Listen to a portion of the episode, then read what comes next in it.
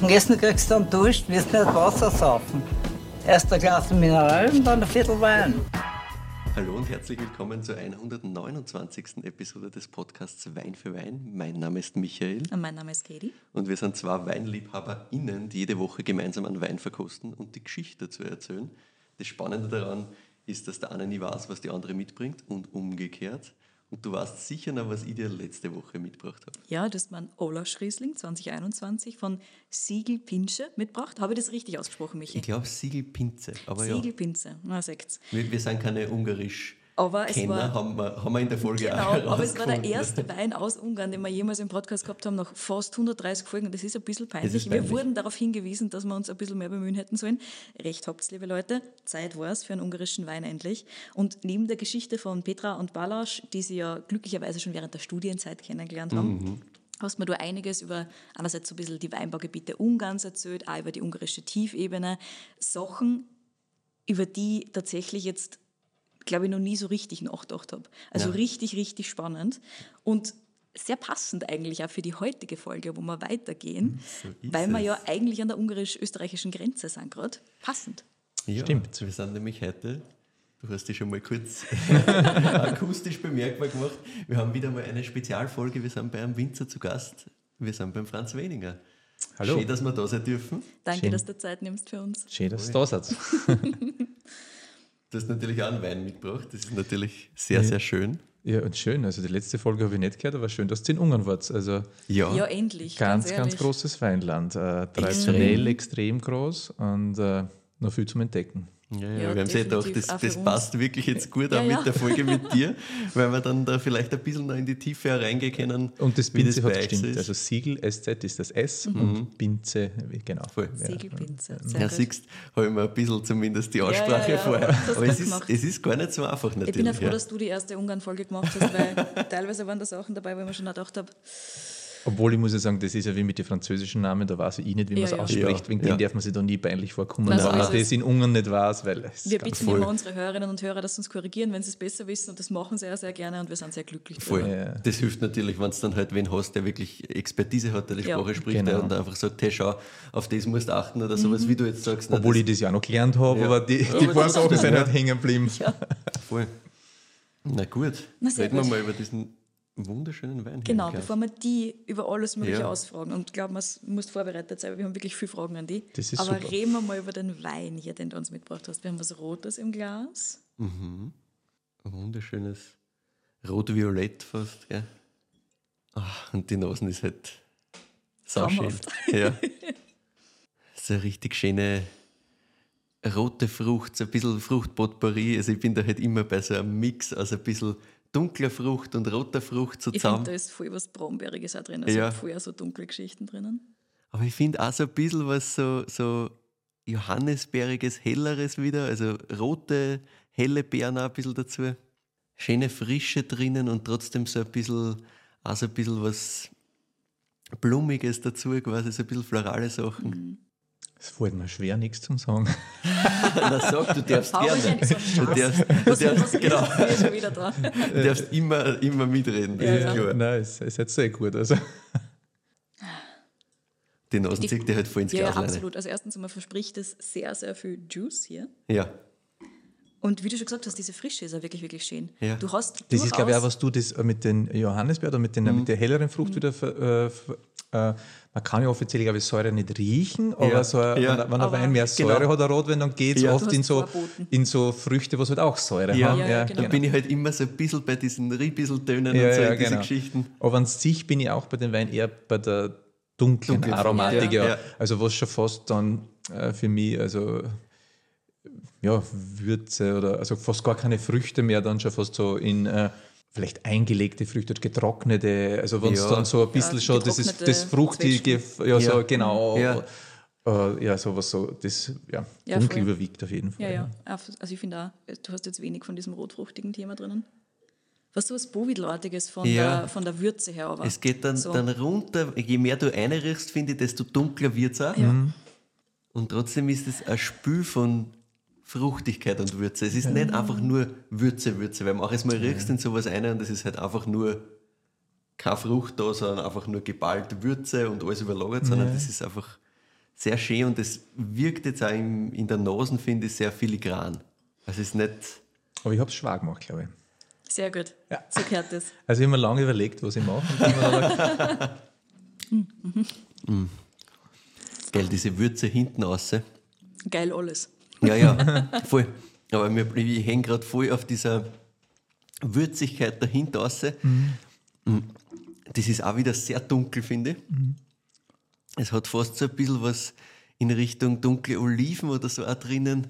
Guter Punkt, ja. Guter Punkt. Ah, also ich wollte vorhin nicht, wie. Sie Früchte gesagt habt, so wollte ich ja fast sagen, Oliven, seien wahrscheinlich Früchte, aber fast so Oliven, Mhm. Ja. äh, Paste oder Ja, so. genau, ich so so, ich richtig sehe so eingetrocknete. Tapenade, Genau. genau. Aber jetzt am Gaumen gefühlt nur mehr. Nur Ja, intensiver. Gaumen noch mehr, Weil stimmt. es Ich hab's in der Nase, habe ich dann, wird, ja. aber dann hast du schon eine gewisse Frucht, schwingt da einfach drüber. Ja. Äh, Glaube ich einfach halt, äh, Mhm. weil der Wein noch relativ jung ist, und aber diese Paste und so kommt dann am Gaumen sehr Voll. stark Voll. rüber. Ja. Ich finde, du hast am Schluss so dieses, dieses leicht salzige, das nur Ja. in diese Tapenade Ja. reinspielt. Ja. dann. Voll. Kommt diese Salzigkeit dazu und das bleibt am Gaumen. Also dieses, diese Olivigkeit bleibt da hängen. Wirklich, ja, ich finde Oliventapenade, wo du halt so ein bisschen was leicht Öliges auch dabei hast und so richtig schön. Mhm. Ich muss jetzt noch mal einen Schluck nehmen. Und habt schon eine Idee dann? Frage jetzt mal so. Ich bin nur so am Hin und Her überlegen, auch bezüglich der Säure. Mhm. Du hast das schon, sie ist schon da. Voll. Es ist super saftig am Gaumen auch. Richtig schön. Und das Tannin Das relativ, Tannin ist fein, ja. ganz genau, relativ fein, relativ filigran. Deswegen hätte es jetzt nicht automatisch Richtung Blaufränk gestanden. Einfach, weil mir die Struktur zu filigran ist dafür. Mhm. ja. Das hast du so lange überlegt. Jetzt ist, Ja, ja. Ist, weil ich habe mir gedacht, ich erwarte sich einen Blaufränkisch, da habe ich keinen Blaufränkisch. Und ich habe mir gedacht, ist das, kenne ich irgendeinen Blaufränkisch von dir, der so strukturiert ist? Mhm. Aber es geht einfach von der Struktur, es ist leichter, es ist filigraner. Ja. Puh, und wo tue ich den Kollegen jetzt hin? Olive bringt mich natürlich immer auf Syrah. Ja. Ne? Also, das war so das, das, wo ich jetzt hingegangen war. So, Auch das Wort, das stimmt einmal, können wir auflösen. Also Syrah, ja. Aber, aber natürlich das ich gemacht da. sehr fein ist insgesamt und auch das Tannin trotzdem Genau, ich so. wäre jetzt, hättest nichts gesagt quasi. Ah, jetzt noch weiter, Entschuldigung. Na, ja, Hätte gut. Äh, ich, mehr ich bin, überlegt. Ja, Ich und mein, dann, also wenn ich jetzt nichts, wo wärst du dann hingekommen, wenn du noch mehr überlegt hättest? Oder Dann was hätte hättest ich nur mehr alle Rebsorten quasi durch, durchüberlegt. Ich war im wahrscheinlich Kopf überlegt? trotzdem- Hast du dann so ja. ein Gitter im Kopf, hast du durchspülst? Oder? Ja, ganz genau. Also ja, wirklich. ich, ich überlege mir alles, ich überlege mir natürlich auch, was würdest du uns mitbringen? Also ich Genau, schon. Natürlich, was habe ich im Portfolio? Was, Was, was Ja. kannst du ja, mitnehmen? ja, Klar hast das irgendwo auch im Hinterkopf immer. Ne? Ja, ja. Also sobald du jetzt in der Situation bei Winzerfolgen Natürlich. nicht blind, blind verkostet, sondern halt blind verkostest in dem Wissen, naja, du wirst was von dir mithaben. Ja, ich habe mir ja kurz auch überlegt, dass ich was anderes gebe, aber Nein, nein, ist nein, blöd, was habe ich im Portfolio, was ihr vielleicht nicht, oder was Ja. man nicht so oft von mir Ja, ja. kennt und trinkt. Und dann haben wir gedacht, ja, es ist ein Syrah aus Ungarn. Mhm. Das ist mega schön. ja. Ja, doch, auch finde ich für Syrah vielleicht sehr leicht vinifiziert. Ja, ja, absolut. Also auch diese Struktur kenne ich von Syrah doch einmal viel Ja, ja, klar, das kannst zupackender, du was das Tannin angeht. Und das ist halt einfach wunderschön. Ja. Das Ja, ist halt, also das ist doch äh, äh, Ganztrauben auch dabei. Ja. Mhm. Äh, und dann halt äh, nicht zu lang auf der ich wollte Maische. gerade sagen, ja. Das, äh, weil halt auch die Idee ist, dass das halt auch in der Jugend super trinkbar sein soll. Ja. Und äh, bin ich selber überrascht, wie gut sich diese dunkle Aromatik mit der Leichtigkeit eigentlich äh, beim Extrem, Syrah ja. Ausgeht. sehr Ja. schön, ja. Also äh, beim Cabernet Franc wissen wir das, also Mhm. der kann das auch ganz Ja. genial. Beim Syrah gibt es ja doch seltener so wirklich cool gleich mit frischen äh, Syrah-Interpretationen. Ja, zumindest finde ich nicht so oft wie, als wie beim Cabernet Franc. Ja. Ja, Syrah ist dann trotzdem normalerweise, wie man es kennt, halt immer ja, das Monster so ein bisschen. Und Genau. das, also das so filigran Ich weiß nicht, ob ich schon mal gehabt würde mir, jetzt, würd mir jetzt da wenig einfallen. Also Mhm. Hab's gut gelöst, muss ich sagen. Sehr gut. Na bitte. Doch nicht so schwer, Dank. oder? War die Aufgabe nicht so schwer? Da- Ist gegangen, ist ist gegangen. gegangen. Aber Ja. ich, hätte nur, ich kann mich da nicht zurückhalten. Aber wenn du das Syrah gefallen Ah, und die Oliven doch gefallen sind, ja. habe ich auch gesagt, das, der Mutter, das ist da, jetzt ist ja fast dann doch äh, Ja. aufgelegt. Gell? Na schön, warte, jetzt zeige ich euch die Flaschen. Ja, bitte. Mhm. Es ist ja in der Nase noch das Oliventhema. Ja, ja. Aber da war ich in der Nase nicht so drauf gekommen. Naja, nicht. Was, das hat 13,5? Wie? Ja, das, da bin ich aber selber immer überrascht äh, bei den Analysen, äh, weil wir messen ja den Alkohol nicht wirklich, bevor Ja. wir abfüllen. Und Ja. dann, ich habe immer nur das Gefühl, wenn ich ihn koste, und dann habe ich das Gefühl, wie der Wein schmeckt. Und dann ist das bei den Analysen dann oft so, ah, so viel oder Ja. so wenig. Und äh, ich denke mal, aber die Kunden, wenn sie nicht aufs Etikett schauen, sollte sie auf den Geschmack gehen und dann ist der Wert eigentlich wurscht. Ja. Äh, ja, und das ist Höllesgrund, äh, eine ungarische Weingartenriede mit einem deutschen Namen. Das ist eh so eigentlich das, äh, ein bisschen das Schopron-Thema und auch das Burgenland-Thema.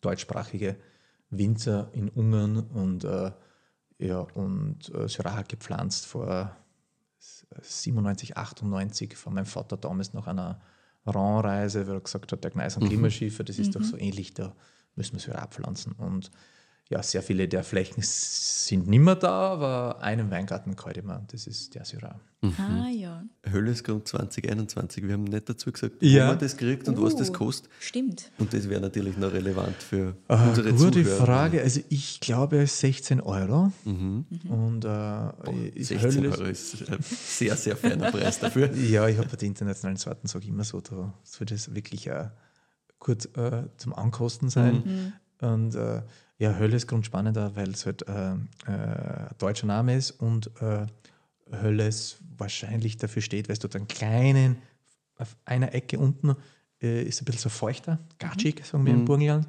Und, äh, und im Balf gibt es auch eine Schwefelwasserquelle Ah, und ja. ein Schwefelbad. Und wenn das, das Grundwasser raufkommt, riecht es sehr Ja. oft schwefelig Ja, oder ja. böcksrig. Und ich glaube, dass daher der Name Höllesgrund kommt. Ja. Sehr gut. Kriegen Ah, ja. tut man es. Genau, wo Du kriegt kriegst man's? das, das, das muss jetzt schauen, ob das jetzt Weinskandal hat oder nicht. Ansonsten gibt es bei uns den Online-Shop, was du es auf jeden Fall kriegst. Ein Weinskandal hat das für 17 Euro im Sortiment. Na bitte. Sehr gut. Super. Also ihr kriegt es. Ja. Ja, da sind wir eh schon mittendrin in deiner Geschichte eigentlich. Vielleicht starten wir nochmal von ganz vorne quasi. Ja. bei dir. Ich meine, falls ihr Folge 3 unseres Podcasts gehört habt, dann kennt ihr die Geschichte von Franz eh schon sehr gut, liebe Hörerinnen und Hörer. Das war eine sehr frühe Folge. Es war also. eine sehr frühe Folge. Ich habe sehr viel Research betrieben, aber ich habe mir noch nicht traut, dass ich die anrufe damals. Aber Ja, wirklich, wir haben damals- Ja, ja. tut's normal äh, die Leute Immer. zusätzlich an. Genau. Ah, weil Wir man dann auch doch Leute dieses immer ganze tiefe Ja. Wissen kann ja nicht Nein. nur von Web-Research Nein, kommen. Okay, nicht. Erstens einmal Web Research, schön und gut, so um ein bisschen eine Basis zu schaffen, um zu wissen, mit, über was Die richtigen rede ich mit Fragen zum Stellen oder so, ganz genau. Aber erstens einmal, was du an Infos findest, ist teilweise entweder 10, 20 Jahre veraltet Oder oder, einfach falsch. falsch. Also wirklich einfach grundlegend Extrem falsch, also auch wie bei falsch. Händlerinnen und Händlern drinnen stehen. ja, stimmt. Die wird Stimmen- kopiert, dann wird was Falsches kopiert, Ja, von anderen so kopiert es. und von anderen Und du siehst es ja kopiert. ganz genau. Du siehst dann immer diesen Lauf an Sachen und denkst da, und keiner hat nachgefragt, wie kann das Ja. sein? Und dieses, Vor allem, wenn es teilweise offensichtlich Ja, Schade in der. Weinwelt auch. Also Ja, da ist sehr schon. viel und dann kann man sich, wenn man sich sehr interessiert, eigentlich gar nicht weiterentwickeln, weil Ja. man will vielleicht mehr wissen Ja. und dann findet man überall diese kopierte, kopierten Geschichten. So. Ah, schade, ja. Und das war so ein bisschen Teil unserer Podcast-Gründung. Ich wollte Ja. einfach mit den Leuten reden. Am Anfang, wie schon gesagt, waren wir ein bisschen schüchtern. So die ersten paar Folgen haben wir halt ganz viel. Research betrieben. Also ich habe Aber gut, bei mir ist ja wirklich viel auf der Website eh drauf. Ja, ja. Erst genau. einmal auf der Webseite super. Deswegen habe ich mir gedacht, okay, passt, über die kann ich reden, wo ich das Gefühl habe, ich habe Da eh quasi deine drauf. Worte. Ja, ja. Mhm. Das war schon mal sehr, sehr hilfreich. Plus ähm, das Buch von der Romana Eichelspreng habe ich auch noch Ah, gehabt. Ne? Und okay. das war halt auch super, so um ein bisschen eine Basis zu schaffen. Ne? Deswegen habe ich damals das Gefühl gehabt, das ist schon eine sehr runde Folge gewesen. Mhm. Aber natürlich mittlerweile, also mittlerweile seit quasi Folge 10, 11, 12 telefonieren wir mit allen Ja. Menschen Ja. immer, Ja. weil du ansonsten auch diese kleinen Geschichten nicht kriegst. Mhm. Du kriegst nicht diese Stories, wie ist es wirklich dazu gekommen, was ist der Hintergrund Genau, von wenn irgendwas genau gewesen. gesagt, das ist jetzt der nerdigste Wein. Ja, Äh, ne, weil diese kleinen Geschichten halt wirklich, ich meine, ich bin mir noch nicht sicher, wie viele Wein-Nerds wirklich gibt. Also im englischsprachigen Raum ist es natürlich, Ja. gibt es da Ja, ja. en masse. Im deutschsprachigen Raum ist immer die Frage, wie weit und wie tief wollen die Leute das wirklich wissen. Mhm. Aber ich finde es super, dass ihr das so dann betreibt und wirklich diese Dinge herausholt, wo man ich selbst bei gewissen Winzern die Frage stelle, hey, äh, Ja. wie, ich meine, man glaubt als Winzer, man kennt immer alles oder Ja, man ja. trifft sie irgendwie, aber gewisse Dinge weiß man dann selbst nicht. Und Mhm. das finde ich dann schon cool, dass, äh, dass ihr das so, ja, hat mich. Ich muss aber zugeben, dass ich erst wirklich tiefer reingehört habe, seit ihr gesagt habt, ihr kommt. Ja, Vorher habe ich so ein bisschen so am Radar gehabt und Ja. so, aber jetzt habe ich mir ein bisschen halt reingehört. Ja, wunderbar. Ja, wir kriegen das ab und zu auch von so Sommeliers und Sommeliers zurück, dass die halt manchmal einfach Geschichten von uns nehmen können, weil sie wissen, wir telefonieren mit Voll. den Leuten. Ja. Also das heißt, das ist eine echte Geschichte und wenn sie halt nicht die Chance haben, dass Winzerinnen oder Winzer besuchen oder mit denen selber reden, dann können sie sich was von da schnappen. Das ist gar nicht so schlecht.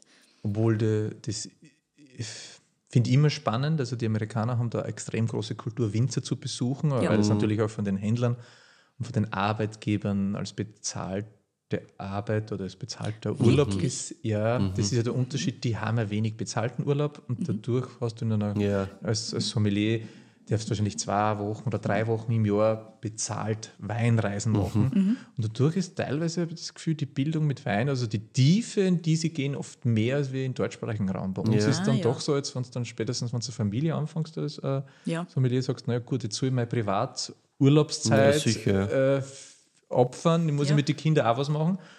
Äh, das ist ein bisschen schade, äh, dass es eigentlich nicht, nicht, ja, man muss aktiv, selbst aktiv sein in, in Europa, finde ich, um sich dem Wein so zu nähern. Ne? Also Ja. es ist jetzt nicht so, dass der Arbeitgeber das stark unterstützt. Ja, das stimmt eigentlich. Mhm. Ich mein, es gibt halt viele Leute, die es trotzdem tun. Ne? Genau, also die die, sind halt dann- dann, sagen, okay, passt, wenn ich Urlaub habe, dann schaue ich, dass ich es in irgendeiner Form verbinden kann. Genau. Klar, aber es ist halt trotzdem ein Zeitthema. Ne? Ja, Ist genau. es, absolut. Aber wie gesagt, äh, gehen wir nochmal einen Schritt kurz Ja. zurück zu Genau. deiner Geschichte. Wie, wie ist das gegangen? Wolltest du immer Wein machen? War das klar? So, Nein, auch nicht. Also es war da, ich würde mal, also ich, ich war der Jüngste ja. und das war schon mal ein bisschen ein Vorteil, weil mein Vater hat von den Großeltern übernommen, es war ein gemischter Betrieb, wir sitzen jetzt da gerade in dem Haus, wo ich aufgewachsen bin und äh, ja, die gemischte Landwirtschaft Burgenland, das ärmste Bundesland Österreichs. Ich sage aber immer, das war nicht, weil wir so spät zu Österreich gekommen sind, sondern das war, weil wir die ungarische Erbschaftsfolge gehabt haben. Also das heißt, wir haben gerecht vererbt. Das heißt, die Bauernhöfe sind immer, also da ist nicht der älteste oder der jüngste Sohn glücklich geworden, sondern es wurden die Bauernhöfe immer aufgeteilt. Aufteilt, ja. Und dadurch sind wir sehr ärmlich gewesen und so war es, hat mein Vater übernommen. Eine sehr kleine Landwirtschaft äh, mit äh, einen Hektar Weinbau, fünf Kühen und zehn Hektar Ackerbau. Und es war halt die ersten Jahre nicht viel da und meine Schwestern haben halt mitgekriegt, dass das viel Arbeit ist, Weinbau, Ja. aber nichts ausschaut. Und bei mir war es dann schon so, okay, es ist viel Arbeit, die Eltern sind nicht viel da, aber zumindest wir können auf Skiurlaub fahren oder wir können das und das machen. Ah, ja. Also das war mir ein Vorteil. Und dann so klassisch mit 14, 15, also mein Sohn ist jetzt gerade in dem Alter, was tut man, was macht man? Da ist Schwierig. Halt, genau, ganz schwierig. Wo, wo, Ja, schon, was mit Also, 14, 15? hast du Na, eben, wir wissen das entscheiden. Ja, ich finde das immer so wild, weil das ist wirklich so, gerade in Österreich, halt so eine richtig arge Entscheidung. So gehst du jetzt Viel dann zu früh, viel in zu früh. Hack oder Ja, sonst genau. was. Ja. Keine Ahnung. Keine was Ahnung, nein, ich wirklich. denn, Also ja. ich sehe das auch. Und eigentlich entscheiden es dann im Endeffekt doch die Eltern. Sie reden für irgendwas, äh, Ja. sagen sie, das ist vielleicht, wird vielleicht passen oder nicht. Also, ja gut, da können wir politisch anfangen, aber ich glaube, es müsste eigentlich eine gemeinsame Schule geben bis zum neunten Schulstufe Ja. und dann ein soziales Jahr, wo die Kinder Was du ausprobieren kannst. ausprobieren kannst. Erstens unterstützt den Staat und hin und her, alle machen das und danach sagst du, okay, wo geht's weiter? Aber ist nun mal so. Und bin damals halt nach Klosterneuburg in die Weinbauschule gegangen. Und dann ist aber mit dem Trinken losgegangen, hat mir aber der Wein nicht interessiert. Da ging es darum, dass man rauschig wird. Ja. Ja. Und dann ging es darum, dass man fortgeht und, äh, und äh, ja, Mädels trifft. Und äh, eigentlich wirklich spannend ist dann noch ein Praktikum äh, in Kalifornien geworden. Ah, Das war eigentlich ganz witzig. Also, das sind, werdet ihr sicher kennen, also da war der Klaus mit dabei, Leo Urbel mit dabei, Georg Niegel war mit dabei, Trappel Johannes war mit dabei. Äh, spannend, auch Erich Scheibel-Hofer war mit dabei. Also es war jetzt so ein Jahr in Kalifornien, äh, wo ein halbes Jahr, wo erstens einmal hat man gemerkt, äh, dass alle anderen, damals war halt die neue Welt noch das, das Ziel von, von uns Europäern. ja. ja. Und äh, die ganze neue Welt war dann ganz perplex, dass wir selber Weingärten haben. Und dann habe ich gesagt, ja, bei mir in Ort hat jede Familie einen Weingarten. Ja. Jetzt, aber für die war das halt was ganz Besonderes. Und da habe ich das erste Mal diesen Wert gesehen, Was das eigentlich ist. was das ja. eigentlich heißt. Und, äh, und dann äh, bin ich heimgekommen und mein Vater hat mir ziemlich viel Freiraum gegeben. Dann habe ich meinen ersten Wein gemacht. Wann war das? Also ich hab, äh, 99 war das in Kalifornien, Mhm. Ernte 99. Dann sind wir nach 2000 heimgekommen und die Ernte 2000 war mein erster Wein. Mhm. Und das war eigentlich äh, der Beginn. Und mein Vater hat damals Flächen in Ungarn gekauft gehabt. Und hat gesagt, schau, da haben wir einen Stadel, eine Halle. Äh, ich gebe dir meine alte Presse, meinen alten Rebler, Mhm. mach was du willst, schau, dass du den Wein verkaufen kannst. In Ungarn direkt. In Ungarn. Also ich habe in Ungarn begonnen. Und das war wirklich ein Garagen- oder ein Stadel, Weingut, würde man heutzutage sagen. Äh, und mit dem ersten Wein bist du dann süchtig. also das ist dann irgendwie, dann kippst du rein und du hast was geschaffen und das schmeckt sogar gut. Und Leute sagen, das ist gut, das Ja. ist der Applaus. Ja, sicher. Du kriegst Feedback. Ja. Du kriegst Feedback, das ist das Ja. Schöne an dem Job, sage ich immer. Mm, Das ist das Harte an dem Job, wenn du jetzt nicht in der ersten Reihe tanzt. Ja. Wenn du zum Beispiel jetzt im Büro sitzt oder auf, äh, im Weingarten bist, das ist dann immer das Traurige, die kriegen das Feedback nicht so mit. Ja. Äh, da muss man, das ist immer eine Schwierigkeit, dass man das auch gut kommuniziert. Aber ja, das war dann schon schön, wenn der erste Wein gelobt wird und ja, und dann ist das eigentlich eh weitergegangen. Das Problem war eher so, aber das ist wahrscheinlich auch bei vielen so, dass das Erstlingswerk sehr gut ist. Das ist meistens so. Mhm. Und, äh, und dann, das war halt dann, da war ich, warte mal, war 21 oder so. Und Ja. dann äh, steigt da halt so ein, äh, so ein positives Feedback auch zu Kopf. Da glaubt man auf das ist einmal, ein man ist ja. wer. Ja. Und das dauert dann halt ein paar Jahre, bis du wieder runterkommst. Also, Ja. Gut, nur dazu mit dem Alter, ne? mit 19, 20, was auch immer das so ungefähr war, da bist du halt dann noch viel mehr beeindruckbar, natürlich. Ja, bist na du, da bist du ganz stark. Da bist Ich du ja war mal. jetzt, jetzt bin ich der absolute Der King, Superstar ja, genau. los geht's. Ja, Was dann dann klar. alles so schwierig ist, doch gar nicht, ja. Ja, ja. Genau, genau so ist es. Aber glaubst du, ist es dann auch, dass dieses Erstlingswerk immer ganz gut wird? Einfach diese Unbedarftheit, mit der man da davor noch Richtig. herangeht? Genau, das ist Ja. Es. Ist, das, es ist diese Unbedarftheit, jegliche Veränderung. Also, man kann jetzt da reden. Äh, ich kann das natürlich jetzt über äh, Energie erzählen. Also, du kannst natürlich sagen, du bist in so einer guten Stimmung und so motiviert und du machst das zum ersten Mal und diese Energie spürst den Wein. Äh, aber diese Freiheit, diese gedankliche Freiheit, und, und da kommen wir eigentlich auch zu dem Thema, äh, wie wichtig es ist, dass es einem Winzer gut geht, dass der einen guten Wein macht, weil man das auch spürt in, in dem Wein. Und äh, das, ist, das, und das ist wirklich so, also wenn du was Neues beginnst und Freiheit beginnst, ich glaube schon, dass meistens das Erstlingswerk ganz, ganz, ganz, ganz groß wird. Die wahre Schwierigkeit liegt darin, das über Jahre hinweg zu halten. Ja. Das ist diese, diese, diese große Herausforderung und was man auch am Ende des Tages, also ich bin da eher wie beim, bei Musik, also das One-Hit-Wonder, das funktioniert vielleicht bei der Musik, dass du dann leben, davon leben kannst, aber beim Wein geht es schon darum, dass du Jahr für Jahr ablieferst, Ja. deinen Kundenstamm aufbaust, dass die glücklich sind und da hilft dir das nicht so viel, wenn du jetzt Ja. einen großartigen Wein machst im Leben. der, der eine großartige Wein ist auch in der Menge beschränkt. Der eine Musiktitel, den habe ich zumindest immer wieder, da kann ich zumindest wieder Immer wieder die Rechte oder so, ja. abgreifen oder so. Das ist genau. ein bisschen leichter, das Stimmt, stimmt ja. schon. Ja. Ah, ich glaube, wir haben da einen Mitbewohner am Dachboden. also wir sitzen da im alten Haus, das ist eigentlich nicht so stark bewohnt, aber spannend, ja. Wir hören da was kratzen, ja. Hört es ja im Podcast? Macht ja nix. Schauen wir Ich mal. glaube, im Podcast wird man es nicht hören. Ja, ich glaube auch nicht. Aber weil es gerade so laut war. Ja, genau. Kurz einmal gerissen. Ja, was mich nur interessieren wird, ganz am Anfang, du hast gerade gemeint, man geht so unbedarft rein. Gibt es trotzdem irgendwelche Einflussfaktoren, irgendwas, wo du damals gedacht hast, wenn ich einen Wein mache, so wie der und der oder so wie die und die oder so wie das und das war, das wird mir schon taugen. Äh, na, eigentlich, also wie ich damals angefangen habe, ja, das ist ja wirklich laut. Ja. Wie ich damals angefangen habe, äh, war es jetzt nicht so, also damals äh, war das Ziel für mich, also nach Kalifornien, war es eher so äh, Erfolg, muss man schon sagen. Also das Wichtigste war Erfolg, das Ja. Feedback von den Leuten, da geht es jetzt nicht um das, dass ich mich jetzt selbst verwirkliche, also auch der wirtschaftliche Erfolg, das Ziel, einen Wein teuer verkaufen zu können, äh, weil die Leute darauf stehen. Also das war, glaube ich, jetzt das Erste, also Vorbild in der Hinsicht. Äh, wir waren natürlich geblendet. Du gehst jetzt, also speziell wenn du jetzt von Kalifornien kommst, du siehst die Napa-Welle, diese riesengroßen Ja, ja. Weingüter, wo die Ferraris vorfahren. Und äh, äh, also da war es dann eigentlich schon, ja, bist, bist du ein bisschen komisch jetzt einmal sozialisiert ja, worden, ja. was wir in Europa an sich jetzt nicht so haben. Aber das war, glaube ich, trotzdem mal wichtig, dass man sieht, man kann mit, mit, mit Wein wirklich auch Geld machen, gut verdienen. Ja. Ne? Ja, ich glaube, das war wahrscheinlich auch einmal wichtig, um überhaupt zu sagen, passt, das, Das probiere ich jetzt wirklich, oder? Ja, genau. Weil ich mein, wenn du vorher zögerst, dann siehst du sowas, dann denkst du, na gut, selbst wenn das jetzt vielleicht nicht meine Passion ist, aber da kann man was machen. Wenn du 20 bist, 21 bist, denkst du, ja geil, da kann ich Geld verdienen, Ja, ganz passt. genau. Ja.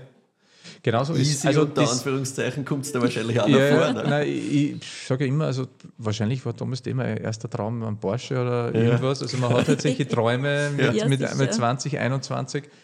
Und das Schöne ist, dass sich die Träume ja entwickeln. Ja. Also ich finde es dann immer schade, wenn man das mit äh, 50 äh, immer noch oder mit 40 Ja. immer noch will. Und das ist dann äh, äh, natürlich jetzt äh, ist es eher so, aber das sind jetzt auch keine Vorbilder. Jetzt sind es eher so Lebensbilder, wenn du Weingüter siehst, die was was geschaffen haben, äh, äh, glücklich zu sein, äh, guten Wein konstant zum Liefern und trotzdem zum Beispiel mit was ich immer ganz spannend finde, Weingüter, die was auf keine Präsentationen fahren, die was Ja. nichts machen. Ja, das und ist trotz, generell wild. ich finde das dann immer so bemerkenswert und äh, weil, ja, also auch in der Naturweinwelt und so, ist ja das schon fast so ganz normal, dass man dann da, da rund um die Welt fliegt Ja. und, und, und immer sehr viel unterwegs ist. Äh, und das ist ja dann auch familiär oft gar nicht so leicht. Und, äh, und das sind dann andere Ideen und Vorbilder, was man da kriegt. Äh, weintechnisch habe ich immer das Gefühl gehabt, dass es, dass es äh, nicht jetzt so, dass ich habe jetzt nie so ein Vorbild gehabt, wo ich gesagt habe, das, äh, das, das, das, das will ich jetzt unbedingt haben, sondern das so einen Wein will ich machen. Ich habe schon Weine gehabt, die mich extrem beeindruckt haben, aber das waren dann immer, da ging es immer um die Geschichten, ja, da geht es immer in dem, um den Winzer auch. Also jetzt Ja. nicht das reine Kosten, sondern wenn du weißt, die Umstände, wie der Wein entstanden ist, dann ist sowas schon sehr oft beeindruckend. Ja. Aber ich kann jetzt keine Person nennen. Ja. Äh, was ich immer teilweise sage, also wir sind ja nicht so klein. Insgesamt, also derzeit haben wir so ein bisschen über 40 Hektar mit Valve und Horizon. Und äh, da gibt es ganz wenig Weingüter, die was auf so einer Ebene mit Eigenflächen, ohne Zukauf, äh, äh, sehr hochqualitativen Wein machen. Ja. Und dieser dann noch, äh, ja, also das, das, das ist so, und da- das ist zum Beispiel Tissot in Jura ist immer so Ja. ein schöner. Der hat 50 Hektar und der sagt halt auch in, in 50 Interviews, ja, Ja. Ah ja. äh, er nutzt diese Flächen, um Dinge zu probieren, was Ja. sich vielleicht Ja. andere nicht trauen können. Ja, sicher. Und, ja, genau. Und wie, wie ist die Geschichte dann weitergegangen nach dem ersten Wein? Wie hast du es geschafft, dass du die wieder gefangen hast quasi? Äh, das hat dauert. Da sind einmal schlechtere Jahrgänge gekommen, dann ähm, ist es so, dass es wirtschaftlich, muss man auch sagen, ähm, wir haben dann extrem viel ausgepflanzt, in einem Jahr sieben Hektar. Das ist dann 2003 ein Ertrag gekommen, 2003 haben wir das noch super verkauft und dann 2004 und dann speziell 2005 der schlechtere Jahrgang.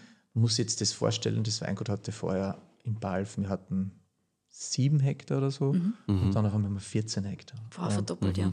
Und jetzt musst du mal Kunden dafür finden. Ja. Und dann sinkt, dann wird man eher mal demütig. Das glaube ich.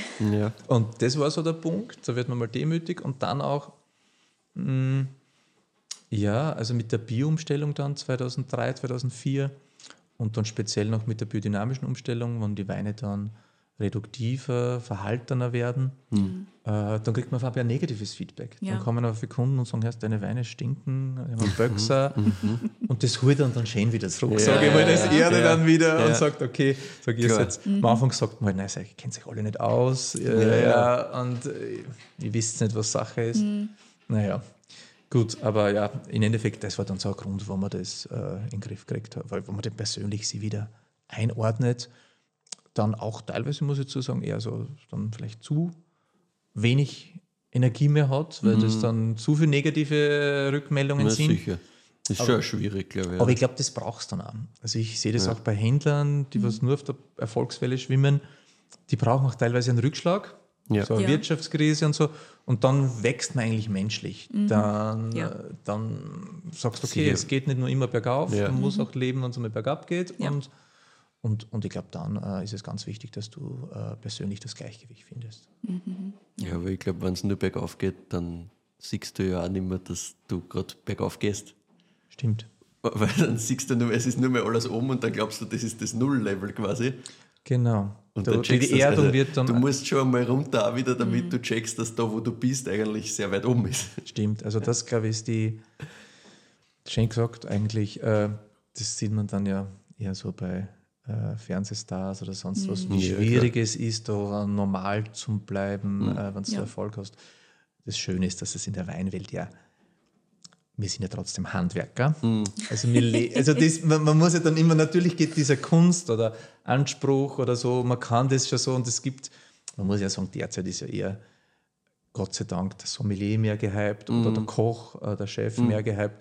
Und äh, äh, die Winzer waren, so sage ich immer, vor zehn Jahren waren die Winzer die Stars. Und jetzt, die, natürlich gibt es gewisse Winzer, was den Star-Status so erreichen und damit spielen. Ich glaube aber, also für mich ist das jetzt einfach, nat- natürlich, wie gesagt, das Feedback braucht man, dass Ja. die Leute glücklich sein, dass die, dass die, das, das, das, diesen Applaus, der, das Es gibt ja halt auch Energie. Ja, Absolut. Und ins leere Arbeiten hat noch nie funktioniert. Ganz Genau. ehrlich, dieses ohne irgendein Ja. Feedback zu arbeiten, Gen- das ja. finde ich mitunter am absolut schwierigsten. Aber Und- das haben wir ja. Also das Ja. hast du also dann teilweise E-Mails, lange E-Mails mit ganz positiven Geschichten. Super. Äh, dann natürlich auf die Messen. Ja, Dazu ja. braucht man vielleicht wieder die Messe, Ja, die Tischpräsentation oder die Privatkunden. Ja. Also das sind halt dann diese Momente, wo du, äh, ja, was du dann sagst, Maschinen, dass die Leute das eigentlich verfolgen, äh, kaufen, trinken und, und voll glücklich sind damit. Wird sich das bei dir entwickelt bezüglich der Messen und so weiter? Bist du von Anfang an immer gefahren? Warst du immer unterwegs? Ja, also es ist ja, äh, glaube ich, so ein generelles Phänomen, dass die jungen Winzer das sehr oft machen. Also meistens sind ja die Eltern äh, noch sehr aktiv. Das heißt, die Eltern machen eigentlich die, den Betrieb, schauen, dass der Keller gut läuft und dann fahren halt die jungen Winzer durch die Welt, schauen Ja. sich die, die Welt an. Ich meine, das traumhaft. Ich fahre fahr nach New York, äh, gebe bei jedem Essen viel Geld aus und die Firma zahlt Welche Berufe gibt es, Ja, dass man das Guter machen Punkt eigentlich. äh, es ist eigentlich wirklich eine wunderschöne Zeit, wenn man das macht. Ja. Ähm, und man lernt halt auch, das Schöne daran ist, man lernt die Kunden sehr gut kennen. Also ich habe das äh, sehr gerne gemacht. Also bei uns war es so, dass meine Eltern nicht so gut in Englisch waren. Das heißt, die ganzen Exportmarkt hat dann relativ schnell ich gemacht. Ja. Und äh, ja, und dann, dann macht man das und dann irgendwann, wenn man älter wird, wird es aber dann trotzdem, äh, wird es dann irgendwann doch ein bisschen anstrengend. Also dann kommt eigentlich der Punkt, dass du merkst, naja, jetzt habe ich, das, hab ich das eh schon gesehen und die haben alles schon, ich will gar kein Sightseeing mehr machen zwischen die Termine und du hast die Städte schon Ja. gesehen und dann, und dann kommt da der Punkt, wo du sagst, naja, wie viel ist das wirklich jetzt notwendig oder mache Ja. ich das nur, weil es lustig ist? Und, und die Frage haben wir relativ früh gestellt. Also wir haben dann sehr früh mit der Profein aufgehört und äh, habe dann eigentlich relativ früh, ja, habe dann für mich so intern so eine gewisse Grenze eingezogen, also dass ich immer gesagt habe, äh, ja, also die Reise, wenn jetzt ein Händler an, angenommen in Amerika hat und die Reise kostet mir so und so viel und das sollte nicht mehr als für 5% meines Jahresumsatzes sein Ja. dass man so, weil es gibt ja wirklich Weine, wo extrem viel Marketingkosten drauf sind Ja. das Ja. wollte ich nie. Ich wollte, dass meine Weine über die Qualität und über, das, über den Wein verkauft werden und nicht, weil ich so präsent bin oder so viel Ja. vor Ja. und, und so viel Marketing mache oder was weiß ich oder so viel Bewertungen.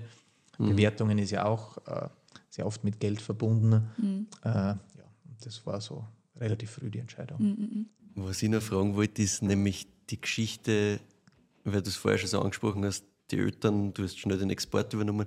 Wie ist denn überhaupt dieser, dieser Übergang gegangen von wann hast du übernommen? Weil du, wir waren jetzt am Anfang bei dem Garagenthema erster Wein, sind da ein bisschen dann in die Geschichte, wie, wie kommt man wieder zurück am Boden abgedriftet. Wie ist denn weitergegangen? Wie hast denn du dann übernommen oder haben die Eltern dann noch viel gemacht? Wie geht denn die Geschichte weiter? Ja, im Endeffekt war es dann so, also äh, man- Klosterneuburg, also nicht zu Hause, dann äh, Praktikum, und dann Ungarn, das war ja Balv, ist so 15 Minuten von da, ist jetzt nicht so weit, aber es Ja. ist ein anderes Land. Ja. Ja, man ist nicht in der eigenen Ortschaft, Ja. man ist jetzt noch weg, bin dann nach Balv gezogen. Ah, du hast da drüben gewohnt? Ich habe Okay. dann drüben gewohnt. Ah ja. Also das, am Anfang habe ich noch hier drüben gewohnt, Mhm. bin rüber gependelt, dann habe ich drüben ein Haus gekauft und habe drüben gewohnt. Mhm. Einfach auch das Abkapseln von den Eltern. Also es ist Ja, eher ja, zu früh gewesen, da, da gleich wieder in die Ortschaft zurück. Also ich hätte das nicht ausgehalten, muss ich ganz ehrlich, Mhm. Ja, Mhm. ja. Muss ich ganz ehrlich zugeben. Das war mir zu viel. Und äh, dieser Freiraum war eigentlich auch wahnsinnig äh, genial, dass, Mhm. dass mein Vater mir diesen Freiraum mit Ungarn gegeben hat, also mit diesen Flächen in, in Schabrunn, in Ödenburg. Äh, da war es dann schon so, dass dass dann eigentlich merkst, weil sonst hätte ich mir ausreden können auf den Vater oder wenn irgendwas nicht funktioniert, du merkst, okay, na, das bin ich, das sind meine Weine, die funktionieren, die funktionieren nicht, also du hast das direkte Feedback. Aber habt ihr das wirklich quasi so getrennt? Ja, du also hast Ungarn die- gemacht ja, und der Papa Das sind zwei verschiedene Firmen, die Ah ja. waren wirtschaftlich eigentlich nie abhängig. Also natürlich die alte Presse, die alten Fässer. Also die alten Fässer von meinem Vater, Großvater stehen in Balf. Ah, ja. In Hornitsch haben wir neue gekauft mit EU-Förderung und die alten Fässer haben wir nach Balf, Balf verkauft. Also so ist das halt gegangen. Natürlich hat es da, hat's da gewisse wirtschaftliche Abhängigkeit, einfach Versicherheiten gegeben. Aber das war schon so geplant, also ein eigenes Weingut, eigener Keller, eigen, äh, habe ein Wohnhaus in Kellernähe, also so 300 Meter entfernt, Büro, alles da, was es braucht, eigene Märkte, eigenes Etikett. Mhm, das wollte ich nämlich auch gerade fragen. Ja, Ja. war ein eigenes Etikett am Anfang. Und ähm, äh, geändert hat sich das dann erst so 2011, also zehn Jahre später, wo mein Vater immer mehr gekommen ist und äh, die Sache geäußert. Also, ja, wie soll man sagen? Also, jetzt kann ich das besser verstehen, aber er hat bei allen Dingen mich gefragt, was ich machen würde. Also, das heißt, bei jeder Investition oder wenn er stilistikmäßig, äh, jetzt könnte man sagen, er war unsicher. Ich damals geglaubt, er ist unsicher. Nur auf der anderen Seite, er hat, glaube ich, das Ende seiner aktiven Zeit Ja, gesehen und hat gesagt, hey, der Nächste muss das entscheiden. Ich werde jetzt nicht unbedingt ihn mehr entscheiden, was, was da, da jetzt passiert. Und da bin dann ich eingesprungen, das muss man halt auch sagen. Ähm, ich habe das dann auch gesehen. Äh, da muss dann irgendwann sagen, okay, okay, wenn das ich jetzt entscheide, dann müssen wir aber die Nachfolge, wenn ich jetzt da Energie reinstecke, Ja. dann müssen wir das klären, wie das äh, mit Horit schon an meinen elterlichen Betrieb weitergeht. Und äh, haben dann, ich sage jetzt mal zwischen 11 und 13 die Übergabe gemacht. Also meine, meine Schw eine Schwester war interessiert, aber Ah, ja. eigentlich waren schon beide in Wien, äh, auch beruflich wie privat. Aber die Martina hat sich damals dann noch überle äh, kurz überlegt, ob es vielleicht den Betrieb übernimmt. Äh, und dass wir den Horatschoner Betrieb gemeinsam führen.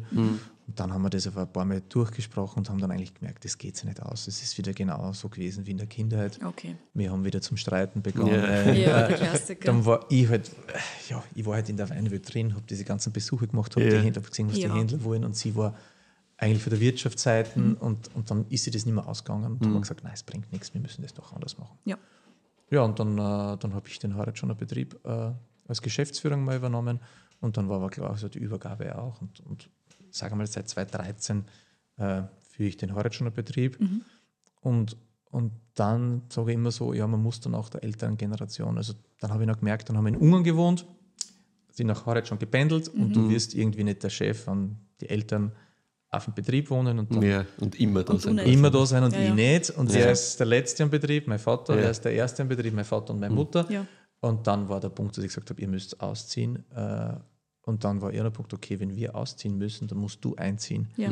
Und äh, dann haben sie mich sozusagen gezwungen, dass wir einziehen Mhm. und dann sind wir im Betrieb gezogen und die Eltern sind ausgezogen. Also das war dann so der, der endgültige Cut, was dann klar war, okay, jetzt Ja. machen wir das.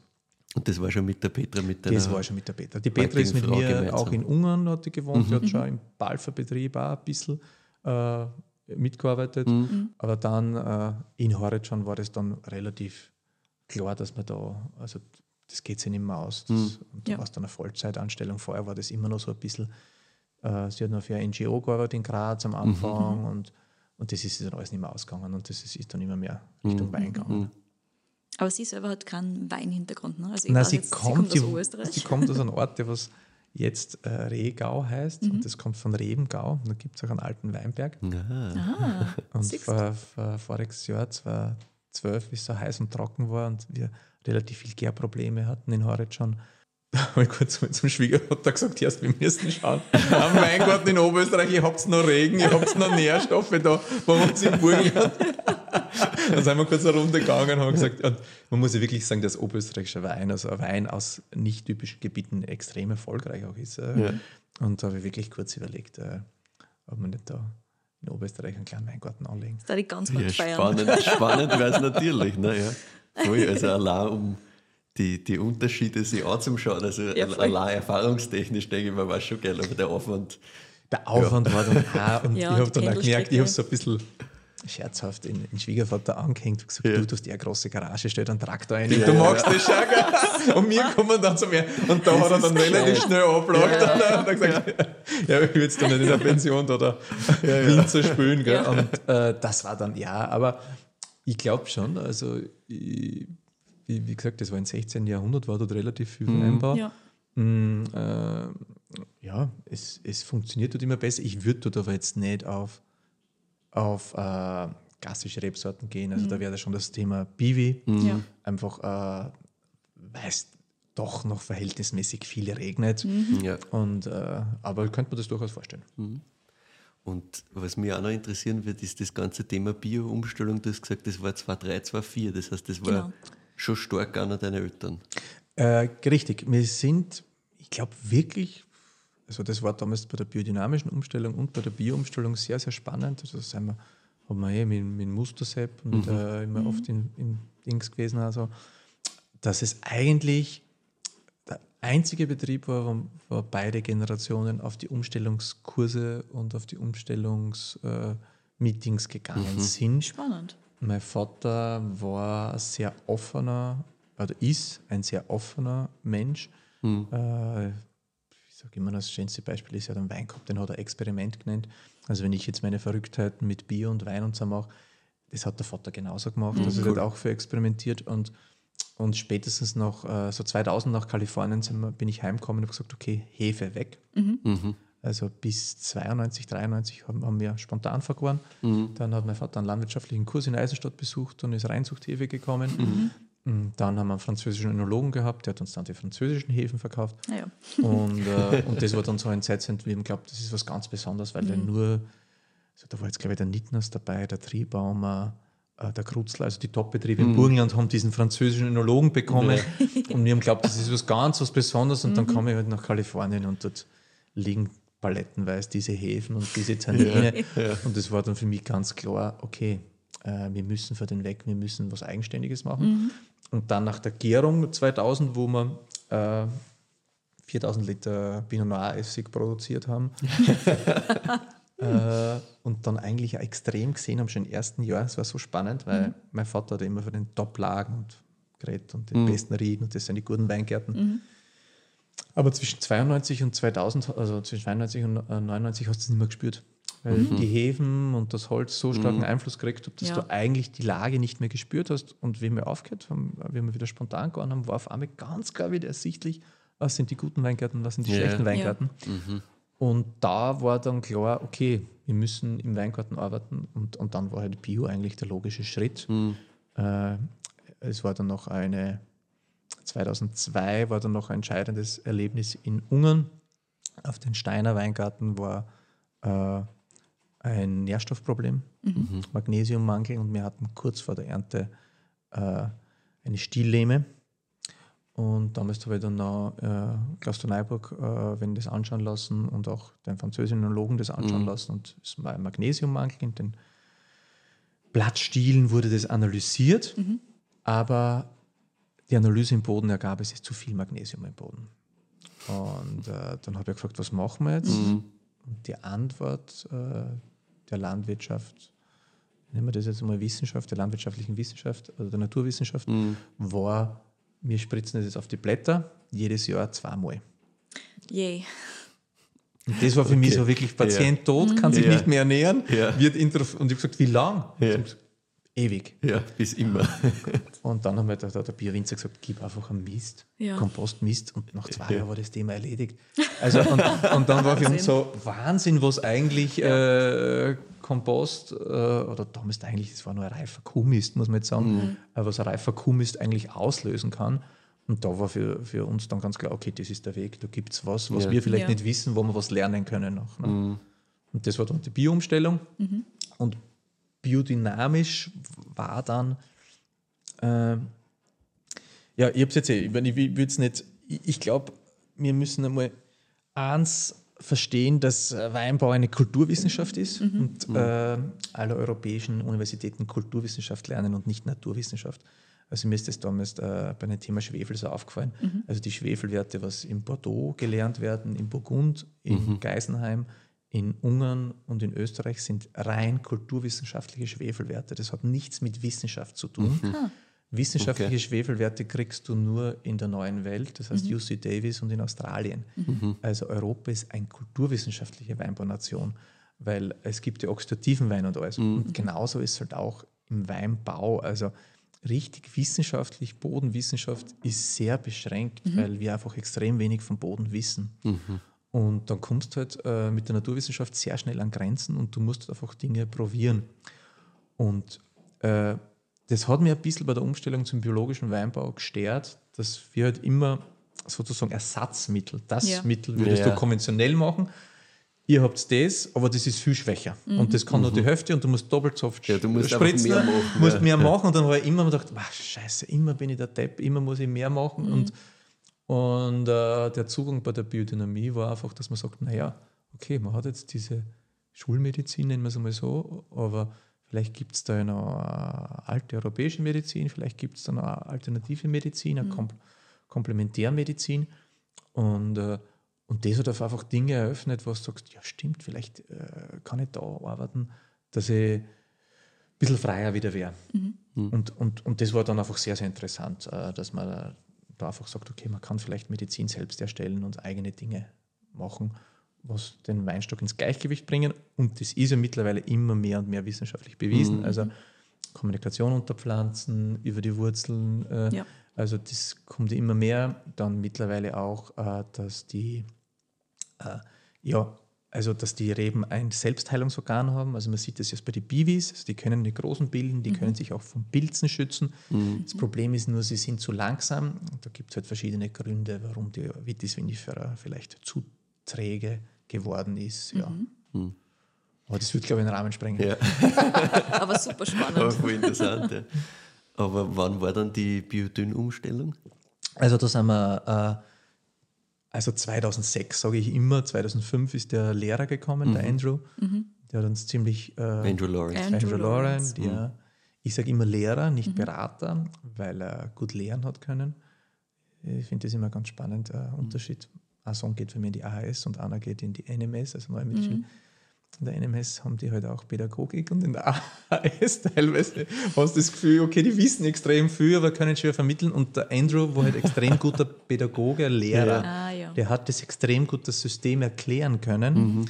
Äh, war jetzt aber nicht ein Praktiker und wirklich, äh, also, das war nicht seine Stärke, aber er hat durch das Erklären sehr viel äh, Motivation in die Winzer ausgelöst. Und hat damals, wird Sie vielleicht wissen, die Respektgruppe Ja, genau. ist da sozusagen entstanden und ja, das ist sehr für Andrew.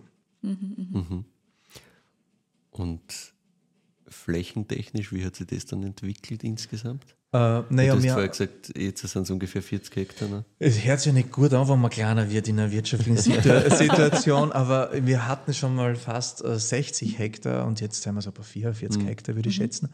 Es ist aber auch der Luxus. Also, ich, man könnte sagen, ich bin jetzt dritte, dritte Generation, ich lasse mir es jetzt gut gehen oder, oder zweite Generation. Nein, äh, nennen wir es einmal so. Also, wir haben, ich bin immer aufgewachsen mit viel Fläche. Wir haben das in Ungarn gekauft, extrem viel Weinfläche. Und in, in, in Horeb schon mal mein Vater sehr, sehr clever. Also der hat immer Flächen gekauft und nicht gepachtet. Ah. Wo was kommen ist, also das ist halt fast auch alles Eigenbesitz. Und wenn du Eigenbesitz hast und die Fläche abbezahlt ist, ist ja, muss jetzt nicht äh, großartig, äh, kann ich ja sagen, okay, vielleicht mache ich jetzt da wieder einen Obstgarten, wenn die Lage nicht so toll ist, Ja, oder mache da eine Wiese. Und es ist halt schon so, dass äh, auch im Burgenland in den 60er, 70er Jahren und äh, auch in Schopron würde es vielleicht jetzt weniger sagen, aber im Burgenland in den 60er, 70er Jahren sehr viele Flächen dazugekommen sind, was jetzt vielleicht nicht ganz die Superflächen sein. Ja. Also wenn äh, ein Ried eine Heide hast, äh, dann weiß man, dass es wahrscheinlich eher eine Weide war Ja. und jetzt nicht unbedingt der Weingartengrund. Und das war, und ich finde, dass das vielleicht, wenn man sich das leisten kann, dass man vielleicht gewisse Flächen wieder äh, anderen Nutzungen äh, zur Verfügung stellt, das eigentlich gut ist. Und auf der anderen Seite auch, von meinem Konzept her, wir haben dann 2007, 2008 beschlossen, bei keinen Bewertungen mitzumachen. Natürlich ist es immer auch teilweise gekränktes Ego, dass man nicht richtig verstanden wurde. So bald war das schon. Ja, also ich glaube 2007, 2008 war das mit Falstaff Mhm. der Cut. Und äh, das war dann, hast du auf einmal total gemerkt, gut, du kannst jetzt nur mehr verkaufen. Erstens einmal Trinkfluss wird extrem wichtig. Mhm. Es wird nicht mehr das Kostglas so wichtig, sondern der Trinkfluss. Und was auch noch extrem wichtig wird, ist, äh, dass du eigentlich, wie soll man sagen, also wenn du jetzt kann, eigentlich ist das Werbung, diese Punkte und diese Verkostung. Ja, wenn du genau. das jetzt nicht machst, entsteht ein anderer Markt, es entwickelt sich ein neuer Markt und ein anderer Markt. Und wie hast du den entwickelt? Also war das wirklich vor allem unterwegs sein, vor allem mit Händlerinnen und Händlern arbeiten, die deine Weine gut repräsentieren können? Jetzt im Nachhinein würde ich es anders sagen. Jetzt im Nachhinein würde ich es eher sagen, äh, das Unterwegssein hat gar nicht so viel geholfen. Die Geduld haben, äh, dass die, also den Wein so machen, wie man überzeugt ist, diese Mitte finden, dass die Harmonie da ist und dass der Ja. Wein einen guten Trinkfluss hat. Und das Präsentieren hilft natürlich, natürlich ich habe immer geglaubt, ich bin ein schlechter Verkäufer, aber ich bin ein guter Geschichtenerzähler. Und das ist ja eigentlich auch Verkaufen. Natürlich. Äh, das macht jetzt- dich zu einem besseren Verkäufer Ja. am, am So. Ende. so, natürlich glaube ich, dass das schon auch hilft. Aber äh, ich habe dann schon gemerkt, am besten funktioniert es dann, wenn mich ein Händler gefunden hat. Also wenn der Händler sagt, in seinem Portfolio fällt irgendwas aus Ungarn oder aus Österreich, Ja. er sucht was, er findet mich, dann sind es meistens die, die, die erfolgreichsten Partnerschaften. Ja. Das heißt, äh, das Messen stehen war jetzt gar nicht so unbedingt das Wichtige. Das Wichtige war dann auch bei der Größe, muss man schon sagen, dass das Preis-Leistungs extrem passt. Ja. Du bist dann einfach auf dem Weltmarkt unterwegs und wir sind ja, sage ich mal, in Österreich auf, auf einem geschützten Markt. Wenn man da mit den Zeitschriften gut spielt, kann man Weine um einiges teurer verkaufen als Ja. wir am internationalen Markt. Also was die Franzosen an Preis-Leistung abliefern in einem Bereich unter 20 Euro ist einfach extrem. Und wenn du da mitspielen musst, dann musst du echt extrem gut sein, das können. Und wenn du das lieferst, und ich sage, wir sind im Burgenland gesegnet, wir haben klimatisch äh, super Voraussetzungen äh, für einen biologischen, biodynamischen Anbau äh, und wir haben äh, äh, arbeitstechnisch, also jetzt im Vergleich zur Steiermark, geht es uns einfach viel äh, besser, Ja. arbeitsleistungstechnisch. Und das sind halt so Vorteile, was du dann auch, ich, wirklich Weine mit einem guten Preis zusammenbringst. Ja. Guter Qualität und einen entsprechenden Preis. Also, äh, das ist immer so das Thema. Also, natürlich gibt es dann immer so Grenzpunkte, wo ich gesagt habe, ich verkaufe einen Wein nie billiger als wie darunter, Ja. weil das ist da nicht. Da, da, gebe ich lieber, da mache ich lieber ein bisschen weniger. Ja. Also, das war dann so der Punkt, wo ich gewisse Flächen dann sozusagen auslassen habe. Ich gesagt, na, dann bin ich in einem Preiskampf mit konventionellen Winzern Ja. da aus Ja. dem Ort oder irgendwas, das interessiert mich nicht. ja. Nein, das Ja, ja. will ich nicht. Und hast du, habt ihr gemerkt damals dann, wie ihr aufgehört habt, die Bewertungen zu machen und da mitzuspielen in dem ganzen Spiel, ist es dann irgendwie einmal der Verkauf auch zurückgegangen? Also Wirklich? spürst du Das schon mal schon Abfall, dass du da quasi Natürlich ist es jetzt- jetzt- Absatzkanäle jetzt- suchen musst. Jetzt kannst schwer, weil jetzt, jetzt, natürlich, das war 2007, das, waren unsere, das war unsere reduktive Zeit. Also das beim Peter Jakob Kühn in der Bio, um, Biodünn-Umstellung haben wir das ja auch gemerkt, die ersten drei, vier Jahre. Und bei uns war das 2007, die Wei- Weine haben sehr reduktiv geschmeckt. Und, äh, und jetzt kannst du jetzt sagen, war jetzt der Grund die Stilistikänderung. Die Weine haben aber mehr Individualität bekommen, waren aber für viele Leute einfach äh, schwerer zugänglich.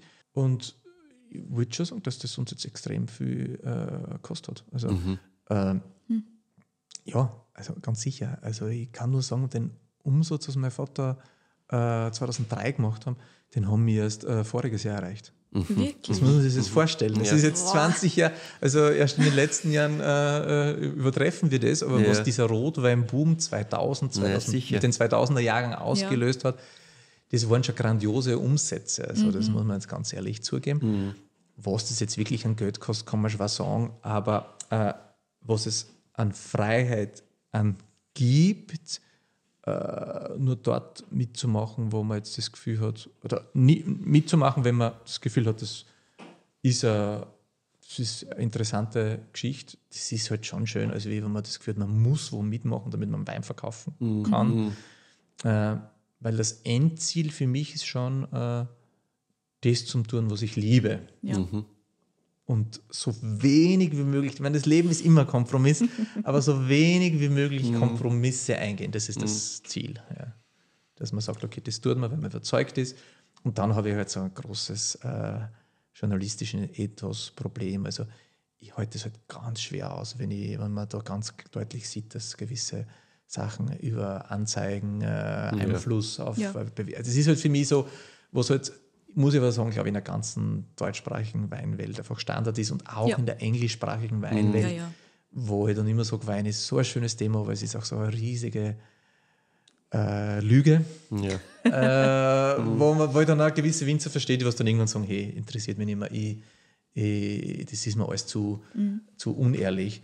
Und dann ist es so wichtig, dass so Lob an euch, aber dass es halt auch äh, Informationsquellen gibt, äh, die was frei, relativ unabhängig und es gibt aber auch wirklich Magazine und gewisse Journalisten, die was es schaffen, in diesem Umfeld der Abhängigkeiten äh, ihre persönliche, äh, individuelle Meinung rauszubringen. Also das finde ich dann schon toll, aber da muss man sehr stark sein als Mensch, glaube Ja. ich, dass man das als Journalist aushält, weil es wird von Vereinen, sicher. von der Ja, von der ÖWM, von, von äh, Winzern links und rechts gezogen und versucht, äh, über Goodies dich in irgendwelche Richtungen zu Sehr lenken. klar. Ja, Jeder will hast- Einfluss nehmen. Ja, und du hast am Schluss ja genauso wieder das wirtschaftliche Interesse, das auch irgendwo mitspielt. Und wenn man dann wer erzählt, naja, aber du musst diese und jene Winzerin, Winzer pushen, weil das zieht dann wirtschaftlich und dann ziehen die uns auch mit oder sonst was. Naja, klar, das ist halt dann auch immer wieder das, wo gehe ich dann diesen Kompromiss ein und wo nicht. Und das ist, glaube ich, wirklich schwierig, dass man sagt, okay, gut, aber das tut mir zu viel weh, auch wenn es mir vielleicht kurzfristig was bringt, aber meine Glaubwürdigkeit ist dahin. Genau. Also das ist, ja, ich meine, ich habe das dann wieder von anderen Leuten aus der Musikbranche gehört, die was gesagt haben. Oder auch aus, aus der Gastarbranche, die was sagen, ja, er, er hat einen Award einmal abgelehnt, weil den äh, Cola oder Pepsi gesponsert hat. Das hat keiner mitgekriegt. Ja. Wäre viel besser gewesen, er hätte den Award angenommen und Genau, hätte ein was Statement auf der ja. Bühne was sagen. Okay, ja. Also das ist halt immer so ein ganz ein schwieriges Umfeld und ich merke auch, umso älter als ich werde, umso äh, ein bisschen mehr akzeptiere ich auch, dass ich da die Weinwelt nicht ändern werde und dass das halt ein Teil äh, das so einfach so ist und wahrscheinlich in anderen Branchen also eh auch Ja, so, dass da Absolut. war es halt nicht so. Ne? Ja, es ist eh so. Also ich frage mich immer, wir sind jetzt schon relativ lange in diesem ganzen Weinbereich drinnen, ich frage mich immer, wie viel ist es ein offenes Geheimnis oder sehen das ganz viele Leute nicht, dass ganz viel von diesen Weinbewertungen einfach mit Mhm. Ja, ich glaube, Geldaustausch in ich glaub, Verbindung dass das für viele Leute von außen nicht sichtbar ist. Oder ist es den Leuten wurscht? Das ist, das ist der Punkt. Ist es Das, ich glaube, das egal? ist der Punkt, das ist den Leuten egal. Schau, im Endeffekt wollen wir ja alle äh, uns belohnen und wenn da irgendwer sagt, ob das jetzt eine gerechte Bewertung oder irgendwas ist, das ist den Leuten in dem Moment wurscht und oft muss man auch sagen, die Leute sind unsicher und sie wollen, dass ihnen wer genau. Sicherheit gibt. Genau. Na klar. Und wenn wir, wenn jetzt, wenn jetzt einen Wein mitnehme und ich habe keine Ahnung und ich schenke den einen Hm. Weinliebhaber, der hat ja diese Punkte, der muss ja, hab ja, kann ja nichts Genau. falsch gemacht Ja. haben. Sicher. Da habe ich ja Sicherheit Immer die gegeben. Sicherheitsvariante, Ich, ja. ja. Genau. Und das ist so, glaube ich, der Hauptgrund, also Sicherheit, Angst. Und ich glaube, dass den Leuten, ich glaube, das, das Tragische ist, äh, so nerdig wird sich ihr mit Wein beschäftigt und die, was dann so tief gehen, diese Bubble ist dann doch relativ klein. Ja, ist so. Ja, ja, sicher. Na klar, das ist halt eine ist Bubble. nicht Ja. riesig. Das, ist, das ist eine Bubble und die, und die wissen das eh. Ja. Genau, aber die das wissen sein, was sagen wir, 5% der Weintrinker, Ja. wahrscheinlich Genau. weiß das. Aber die wollen sowieso alles selber probieren, um dann Ja. selbst bewerten zu Kö- können. genau. Genau. die lassen sich dann auch nichts entscheiden. Ja, ganz genau. genau. Denen Das ist es wurscht, Einzige- ob da jetzt ein 90 Punkte, ein 95 Ja. Punkte Ja. oder ein 100 steht. Genau. Ja. Du wirst dich nur dann drüber aufregen und sagen, warum hat denn So das? ist äh, genau. Weil das schmeckt ja mir zum Beispiel überhaupt nicht. Warum hat das 100 Punkte oder was auch immer? Aber ich meine, das, die Frage wäre jetzt eher, was mir jetzt kommt, wenn man sich das stellen, wie schafft man das, dass diese, dass man da mehr Leute in dieses tiefe Weinthema reinhält, die was dann das Interesse hätten und sagen, okay, ich gehe da jetzt weiter. Das ist für mich immer so, wo ich sage, das wäre ja mein Ziel, weil umso mehr, hast das nicht sogar in EU-Gesetz so, der aufgeklärte äh, Konsument oder der bewusste Konsument oder so, den wünsche ich mir ja eigentlich, der Ja, was natürlich. selbst reflektiert und, und aber ich glaube, das, das wäre das, das, das wär mein Ziel, dass man sagt, okay, hoffentlich sind es irgendwann noch mit 10% und nicht 5% der Wein. Ja, ich glaube, ich glaub, da gibt es schon einen Weg, der das pusht und der ist einfach unprätentiös heranzugehen und einfach drüber zum Reden. Und Meiner das ist Meinung- halt das, was immer noch in dieser ganzen alteingesessenen Weinwelt nicht gemacht wird. Und wenn du nicht irgendwo Mhm. einen Zugang findest, dann siehst du halt nur diese ganz klassische Mainstream-Weinwelt und die ist halt so, dass immer als, wenn ich mich jetzt nicht auskenne damit, man Bist denkt, du immer der, da, der, bi- da, da bin ich immer der Dumme. Der, der Doll, ja, Ja, genau. Das ist immer der Toll, ja. Das finde ich schon das. Hauptgrund, wo ich jetzt wirklich sage, ich nenne das oft Natural Weinbewegung, was doch Ja. so cool ist, Ja, genau. dass man auf einmal nicht mehr diese Hierarchie hat, du So es. kennst dich nicht aus, Genau. du hast nichts, was ich schon alles getrunken habe, bla bla bla. Auf einmal ist das, hey, schmeckt, schmeckt nicht. Ja. Das, du hast recht, das, das stimmt. Und das ist noch wurscht, ob du das ganze Natural Wein, wenn du sagst, ich trinke keinen Natural Wein, was auch immer, mir schmeckt das alles nicht. Ich meine, ich bin immer gegen Verallgemeinerungen, weil dann hast du nicht so viel Kost davon, aber ist ja, wurscht. Ähm, was es bringt, ist definitiv eben diese Öffnung. Und egal, ob ich dann wieder Ich sage immer, das ist der größte Wert Ja. dieser, Ja. dieser Bewegung, ist diese Öffnung, dieses offene Denken, dass man den Leiden zulässt, sich selbst die Meinung zu bilden. Ja. So ist es.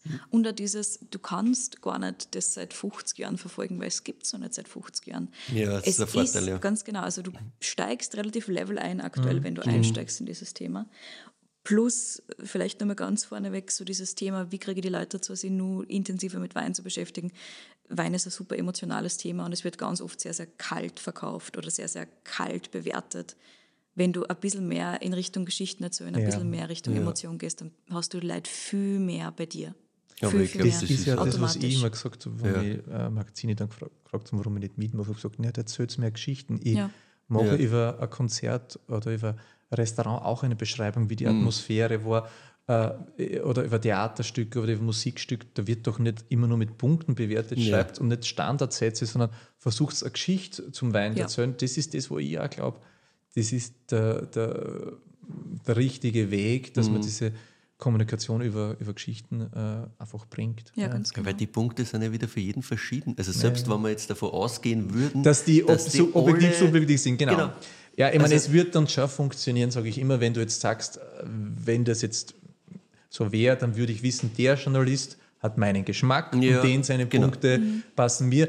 Das wird schon hinhauen, aber leider ist es ja äh, nicht so, dass, da nicht, dass diese das, das Das meistens sehr viele halt andere Gründe aus, für, weil, genau, genau, weil ja. ein Wein oder ein paar Sachen halt da drin sind, die halt da drin sein Ja. müssen. Ja. Also ich bin ja immer dann gewesen und habe gesagt, bitte hört auf mit dem Objektivismus, also hört auf mit diesen zehn Leute kosten was, sondern fangt an mit dem subjektiven Verkosten, sagt, mach eine Rubrik, ich, das ist mein Lieblingswein der Ja. Woche oder Ja. mein Lieblingswein oder die zehn Top meiner Weine und jeder Journalist soll seine eigenen Sachen finden, weil es gibt nicht den absoluten Geschmack. Ich ergleiche das immer mit Autos, wenn ich äh, zwei Kinder habe, dann brauche ich ein Großauto, wenn ich, wenn ich drei Kinder habe, ein größeres, da bringt mir der Porsche, Sportwagen nichts, Ja. auch wenn das die meisten Punkte hätte. Es geht einfach nicht. Und wenn ich einen Wein will, der was mich zur Ruhe bringt, dann ist es besser als wie ein Wein, der was mich aufpusht. Und, und ich glaube, so muss man's, äh, könnte man dann schon Journalismus auch betreiben, Voll. äh, der was äh, äh, ja, sehr, sehr ehrlich ist. Ne? Ja. Ja, ehrlich und offen. Ich glaube, das sind die zwei Sachen, die es dafür braucht. Aber ja, das ist halt ein bisschen, glaube ich, auch einfach ein Zeitthema.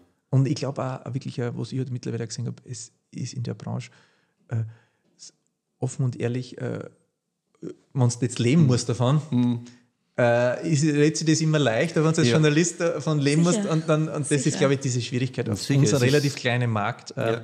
Der deutschsprachige Weinmarkt, und musst zumindest Deutschland mitnehmen und die Schweiz, weil Ja. ansonsten kannst du das, glaube ich, ganz vergessen. Ja. Na, absolut. Nur in ja. Österreich.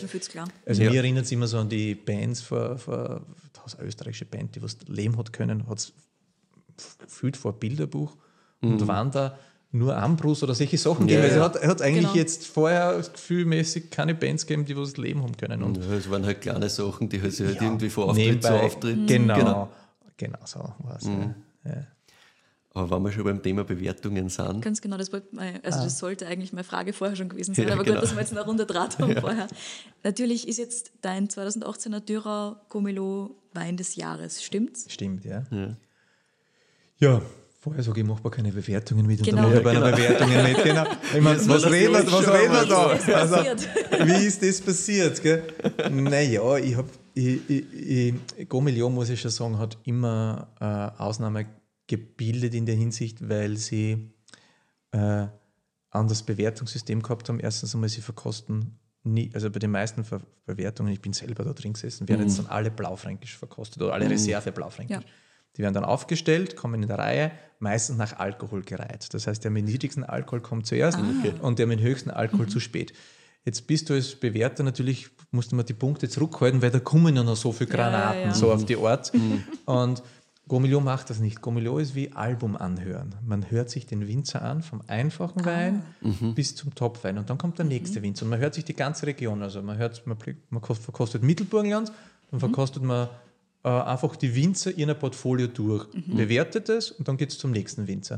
Und dann kann man natürlich wieder nachverkosten glaube ich, so machen sie es. Und das macht schon mal einen ganz anderen Unterschied. Erstens einmal geht es um die Stimmigkeit im Betrieb. Ja. Sind die Weine jetzt stimmig? Ist der Einstiegswein zugekauft? Spüre ich da was, dass es was ganz was anderes ist? Es gibt ja Betriebe, wo der Einstiegswein ganz anders schmeckt. Und das sind Ja. dann meistens halt, wo Wein zugekauft wird in Gebinde oder Trauben zugekauft werden. Und, äh, und ich finde, das, das, das siehst bei so einer Verkostung besser. Und dann, äh, ja, und dann, äh, also dadurch habe ich das, äh, und bei Gomillion muss man auch sagen, jetzt haben sie es geändert heuer, aber bis voriges Jahr war das umsonst. Also es war nicht zum Zahlen, weil, Ah, weil die? Verkostungen in Österreich leben ja eigentlich äh, von den Verkostungspauschalen. Du zahlst Ja, genau. pro Wein 180 Euro oder was weiß ich, was ich kann mich nicht erinnern. Also ich weiß nur, wie wir 2007, 2008 aufgehört haben, waren das ungefähr 40.000 Euro, was wir im Jahr ausgegeben haben du narrisch. für Verkostungen und Bewertungen. irre. 40.000. Ja. Euro. Und das, was du halt dann nachher wieder sparst. Ne? Ja. Ja. Und äh, Gomilio hat bisher nichts verlangt und jetzt verlangen sie dafür, drucken sie das. jetzt- Bis jetzt war nur das Etikett, wenn das abgedruckt wurde, zum Zahlen und jetzt haben sie ja gesagt, wir drucken immer das Etikett ab, aber dafür verlangen sie ja äh, eine minimale Summe. Und äh, ja, aber dieser Zugang an sich zum sagen, okay, ich verlange jetzt nichts, ich verkoste die Weine und trotzdem wählen sie äh, was aus. Und, und dann ist es halt auch äh, schon auch äh, eine Bewertung, wo ich jetzt sage, das kann ich nach, für mich persönlich nachvollziehen, Ja. ne? dass du nicht eins zu eins die gleiche Bewertung und die gleichen Weine Naja, gut, das ist diese ja wird ja nie und dass jetzt der Ja. Dürau das geworden ist und nicht wer anders, das ist halt immer eine Zufallgeschichte Mhm. auch. Aber äh, ich glaube, das, das, das ist an sich, wenn ich mir das wirklich durchschaue, habe ich das Gefühl, da fühle ich mich wohl. Also das, Mhm. das, da, zu den Winzer, was da gut bewertet sind, fahre ich gern hin und würde eine Flasche trinken und mal kaufen. Ja, ja, ja. Und ja, Freude und dann schauen sie ja. Äh, und äh, ja, es ist wieder das Lob ein bisschen. Also, wir haben das jahrelang gar nicht gemacht. Und wir haben es halt ein bisschen auch sehr, sehr äh, aus dem Ort verabschiedet. Also, weil der Weinbauverein eigentlich nicht mehr viele Funktionen hat. Und haben wir dann eigentlich auch äh, den Tag in den Kellertür nicht mehr mitgemacht, weil das ist eigentlich eine Einnahmequelle vom Weinbauverein. Ja. Ja, und das war dann schon wieder so in der Region ganz witzig zum Sehen, wenn die da ein bisschen was mitkriegen, was wir eigentlich tun, weil äh, dass wir in Export erfolgreich sein, ja, das können wir ja gern erzählen, aber sehen tun. Ja, das, ja. die, Ja, ja, das, das, das- ja. das, Man sieht's da ja. reden die Leute. Genau, ja. Und jetzt, Also- jetzt haben sie wieder was zum Reden. Ja, den weniger gibt es doch noch. Ja, der ja, ist ja, eh. Der Klassiker. Ne? Ja, ich glaube, die haben eigentlich schon alles verkauft. Die machen ja gar nichts mehr. Ne? Ich weiß nicht, wo der den Wein verkauft. Genau, ja. In Amerika oder sonst was. Sehr spannend. Das ist äh, voriges Jahr doch sehr viel. Äh, also ein konventioneller Winzer hat mich dann angerufen und mich gefragt, äh, wie man jetzt dann so Naturwein macht, weil das ist ja angeblich in Amerika so viel Geschäft. Also man, man spürt schon, dass auch so. Wirklich? Ja, ja, dass so, dass Winzer sich halt die Fragen stellen, äh, dass es wirtschaftlich der Weinbranche sehr, sehr schwer geht. Ich will Ja. jetzt nicht sagen schlecht, aber sehr schwer geht. Und, äh, und dass eigentlich, ich sage es ganz ehrlich, einfach zu viel Flächen gibt. Ja. Also, das ist in Italien, in Frankreich, man hat das in Bordeaux jetzt Ja. mitgekriegt und das ist auch in Österreich so. Und äh, was der Weg raus ist, kann ich nicht sagen, aber im Endeffekt äh, wird es nicht anders gehen, dass ein paar aufhören werden und dass, der, dass die Produktion kleiner wird. Das wird, Ja. das, das wird der einzige Weg sein.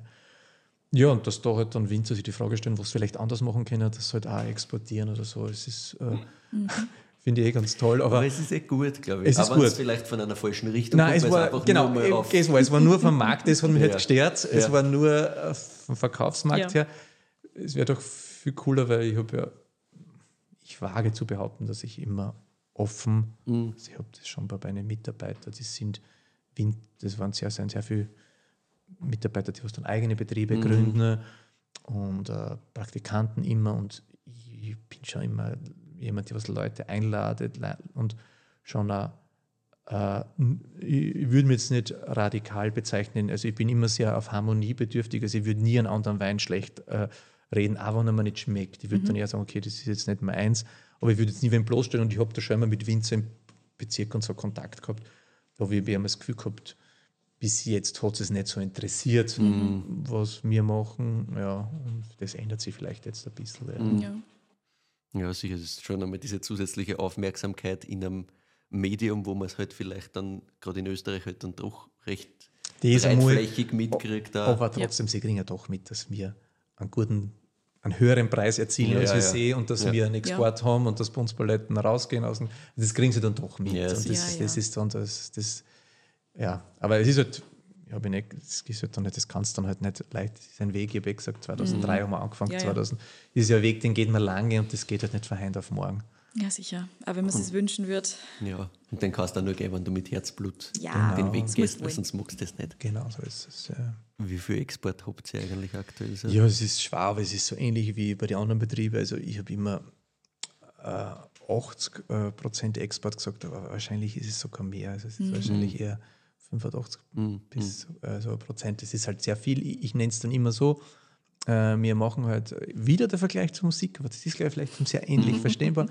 Wenn du eine, eine kleine Band bist, die was sehr individuell spielt, dann fühlst halt das Borg in Bass äh, und Ja. da passen halt, weiß ich nicht, passen 100 Leute ein, oder vielleicht sollen halt 200 Leute reinpassen, aber du füllst kein Stadion. Ja. Und dadurch müssen die Bands rund um die Welt fliegen und in jeder Stadt füllen halt diese kleinen Venues und so können es leben. Und so geht es uns halt uns. Also der Export ist ja nicht unser Ziel, aber wir müssen halt in jedem Land diese 5% der Wein trinken, also diese Bubble erreichen, die was aber so gebildet ist und so geschult ist und ganz genau weiß, was sie will.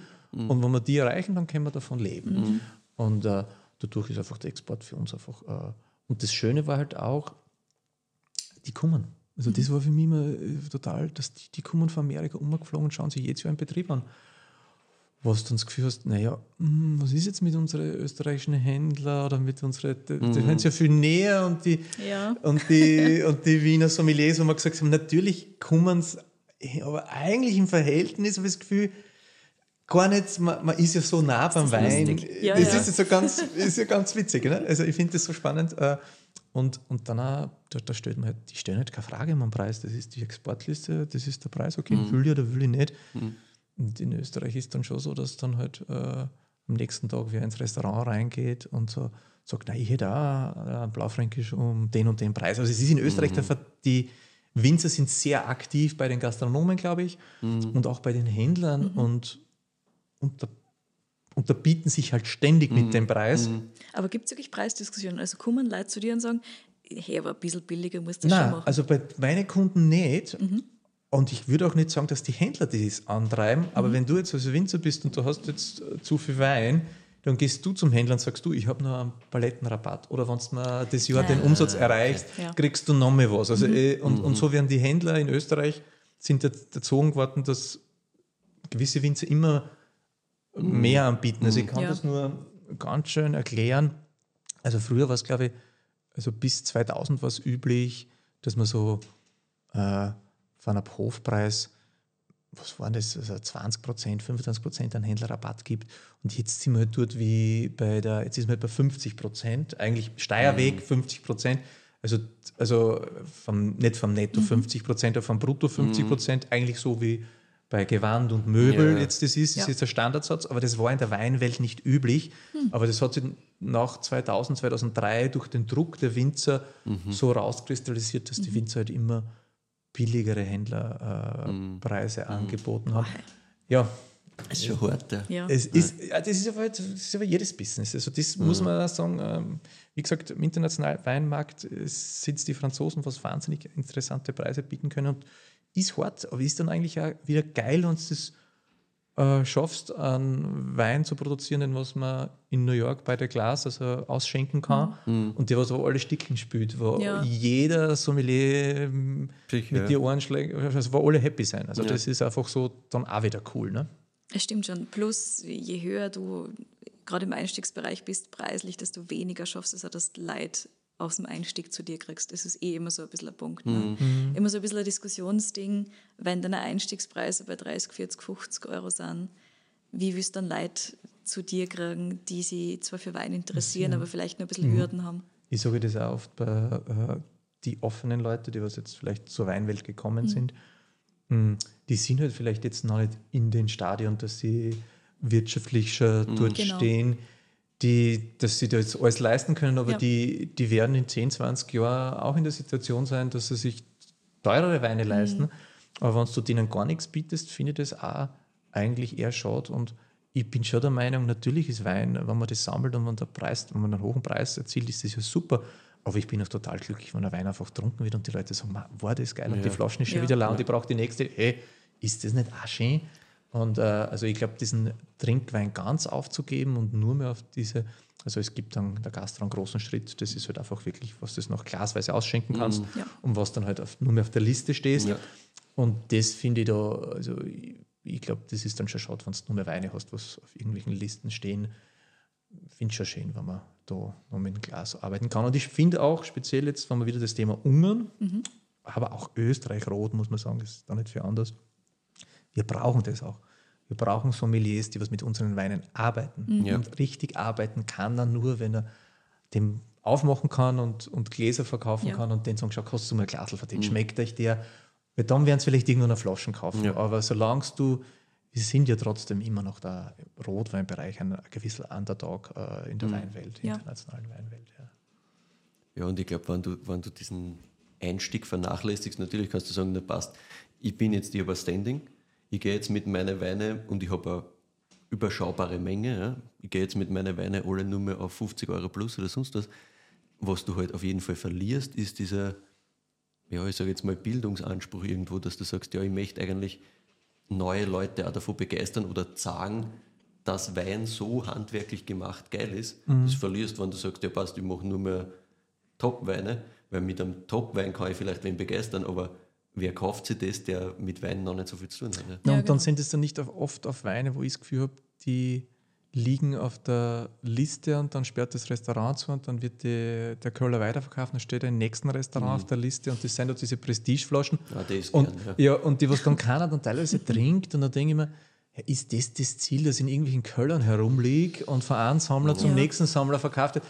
Ich finde es halt auch eigentlich gar nicht so so sexy. Ich, ich, ich, würde schon lieben und der Sekundär, also es gibt natürlich einen Sekundärmarkt, der was wirklich entsteht, weil, weil der ganz natürlich entsteht. Aber es gibt sehr viel Sekundärmarkt, der was halt durch, durch Punkte, da reden wir jetzt von den internationalen Punkten, Ja, da ja. reden wir jetzt von Park und Sackling, der entsteht, wenn man da hohe Punkte hat, aber das ist ein Sekundärmarkt, wo ich das Gefühl habe, das sind so, so Prestigeflaschen, die, die liegen halt irgendwo um dumm.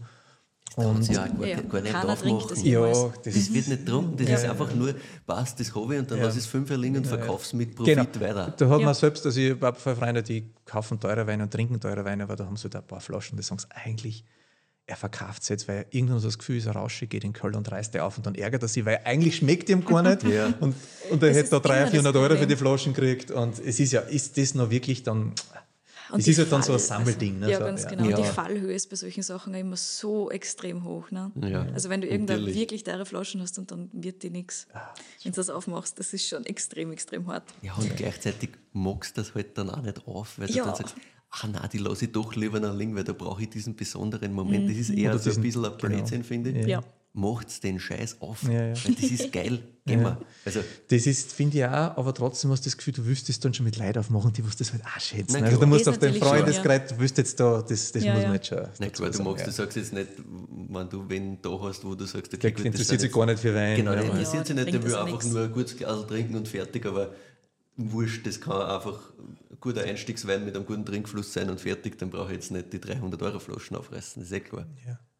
Aber Na und das, glaube ich, das kann Österreich wirklich ganz gut und halt auch Ungarn. Äh, und und das, das, ich glaube, dass es immer ganz wichtig ist. Und ich habe auch ein anderes Ding dabei. Äh, ich weiß nicht, ob ihr solche Weingüter kennt, da gibt es halt immer Weingüter, was so von reichen Investoren dann gemacht werden. ja. Ich hab, und die haben, können sich alles leisten und dann den besten Enologen und die besten Fasseln und alles und alles ist perfekt. Und der Wein ist meistens nichts aussagend. Oder, und das ist genau das, was ich mir halt auch denke, ich will einen Wein machen. Und da sind wir wieder auf diesen wirtschaftlichen äh, Punkt, dass ich glaube schon auch das Gefühl, dass man, dass man durch gewisse Umstände oder Schwierigkeiten oder gewissen Druck, also ich kann es ja mit der Rebe vergleichen, die Natur ist ja eigentlich ein Stress für die Rebe. Also die Natur, gibt es Wasser, gibt es kein Wasser, ist die Begrünung da, ist keine Begrünung da. Also das heißt, eigentlich ist ja die Natur ein gewisser Stress. Und so haben wir Menschen in unserem Leben einen Stress. Wir müssen die Wohnung zahlen, wir müssen was weiß ich, das Auto zahlen. Und ich muss schauen, dass ich Weine produziere, was am Weltweinmarkt äh, eine Funktion haben und einen, einen Grund haben, dass es gibt. Und das macht mir aber eigentlich besser. Das, dieser, dieses Ding macht mir eigentlich besser. Wenn ich das nicht hätte, Äh, ich glaube, das wird, wird, wird, das wird dann meine Weine eher schlechter machen, Ja. Ja, du willst ja am Schluss nicht einfach nur herumgespielt haben, sondern du willst ja was erzeugt haben, was funktioniert, was, wo du auch wieder das Feedback dann kriegst. Das kriegst du ja auch wieder nur, Wenn es wirklich berührt, wenn das, genau, wenn das der Wenn das richtige wirklich eintrifft, wenn genau. irgendwo mal dumm liegt, ja, es ist ja, genau. Ich, ich, Ja. ich sehe das auch so. Also es, ist, es muss wirklich, ein, dieses Spannungsfeld braucht und äh, das braucht es, glaube ich, auch, damit es äh, interessant bleibt. Ja. Also ja, also wegen den bin ich da äh, recht happy und muss aber sagen, glaube ich, dass jetzt mit diesen über 40 Hektar immer einen Wein haben wird, den was per Glas geben wird. Also das ist einfach so. Also das Ja. glaube ich schon. Das müssen wir zusammenbringen. Ne? Aber ganz konsequent, also ich glaube ja, dass das äh, also sich mittlerweile früher mit der Besitz ja belastet, weil es dich darum kümmern musst. Ja.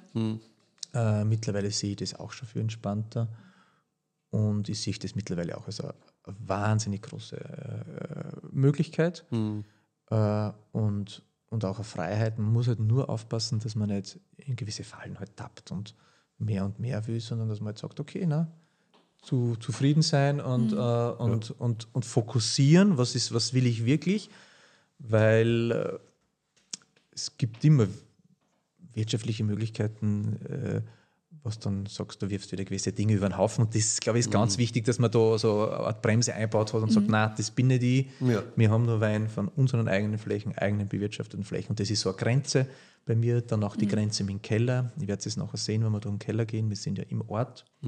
Und das, da haben wir aber relativ clever gebaut und wir haben gut Platz. Und das ist eine Grenze. Ich will nie Ja. aussiedeln müssen. So der Betrieb passt halt für meine Fläche. Und ich glaube, die muss man sich setzen. Dann, äh, und und in, in diesen Grenzen kann man gut, gut leben. Und, und die Natur setzt uns halt äh, im Bio-Weinbau und in sowieso immer die Grenzen. Ja. Also da, Ja. da hast du immer. Hat es diese, diese Möglichkeiten oder diese, ich sage es jetzt einmal unter Anführungszeichen, Chancen quasi, hat es die gegeben wirtschaftlich, dass wer dahergekommen ist und gesagt hat, du könntest nicht unter deinem Label Natürlich, einfach, kommt das natürlich dauernd? ständig. Ja. ständig. Also ich, ich habe äh, ich hab für äh, das vermittle ich dann weiter Ja. an, äh, an andere Leute und so, äh, weil ja immer, also ein Einstiegswein, ein, ein, ein Negage-Projekt, was halt Ja. vielleicht ein Euro billig ist, was halt einfach viel Menge gibt, das kommt ständig daher, äh, speziell jetzt. Also das ist das, ja, und da, ich glaube, da muss man einfach aufpassen, weil natürlich ist es nicht, man kann, und dann auch äh, zum Beispiel in Österreich, da sind wir nicht aktiv, aber das ist zum Beispiel der Supermarkt, ne? der ist am Anfang immer ganz super, ja, und so ganz nett und da müsst uns nicht auch einen Wein geben und so. Und, äh, und das ist halt so die ersten paar Jahre wirklich viel Kohle, was du da machst. Und speziell, wenn du das Ganze noch auslagerst. Ja, sicher. Also wenn Ja. das jetzt Betriebe für die machen und du Ja, tust nur ja, Etikett. ja. Natürlich ist das eine Ko- eine Kohle. Aber Die Versuchung stellen wir schon Ja. gerade Ja. am Anfang groß vor.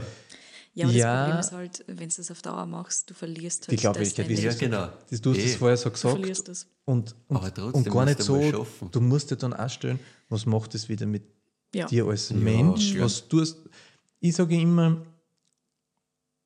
es ist halt wirklich so, also spätestens seit der Family ist das Wichtigste, was, was ich haben kann, ist die Zeit. Ja. Weil in Urlaub leisten können wir es eh, wenn wir fahren wollen. Äh, Und äh, ein größeres Auto brauche ich nicht. Und äh, okay, jetzt bauen wir gerade ein Haus, aber das ist so, das bauen wir so ein bisschen nebenbei. Äh, aber eigentlich, die Zeit ist das Wichtige. Wenn man jetzt sowas machen würde, hätte ich wahrscheinlich noch weniger Zeit. Weil Ja. ich muss mich dann trotzdem drum kümmern. Ja, sicher. Und es kommt ja dann irgendwas dazu, was dann doch wieder Stress macht. Und dann sagen die anderen Händler, naja, bist du jetzt noch glaubwürdig, dann musst du wieder argumentieren und sagst, na, das hat nichts mit meiner Linie zu tun, bla bla bla bla bla.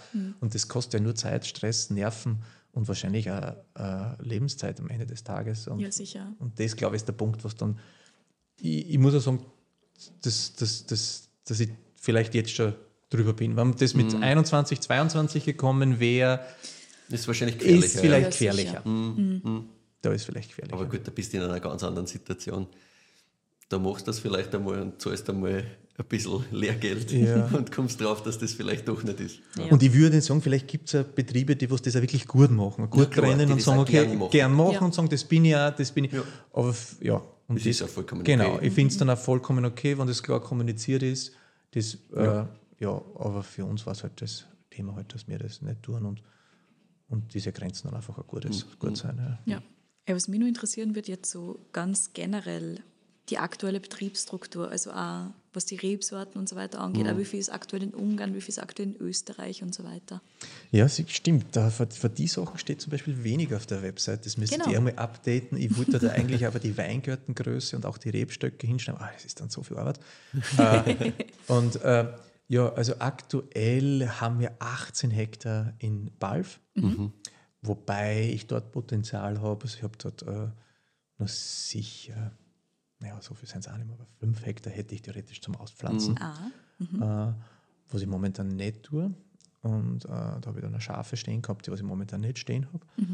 Äh, ja, und dann äh, in Horizon sind wir, das ist eine gute Frage.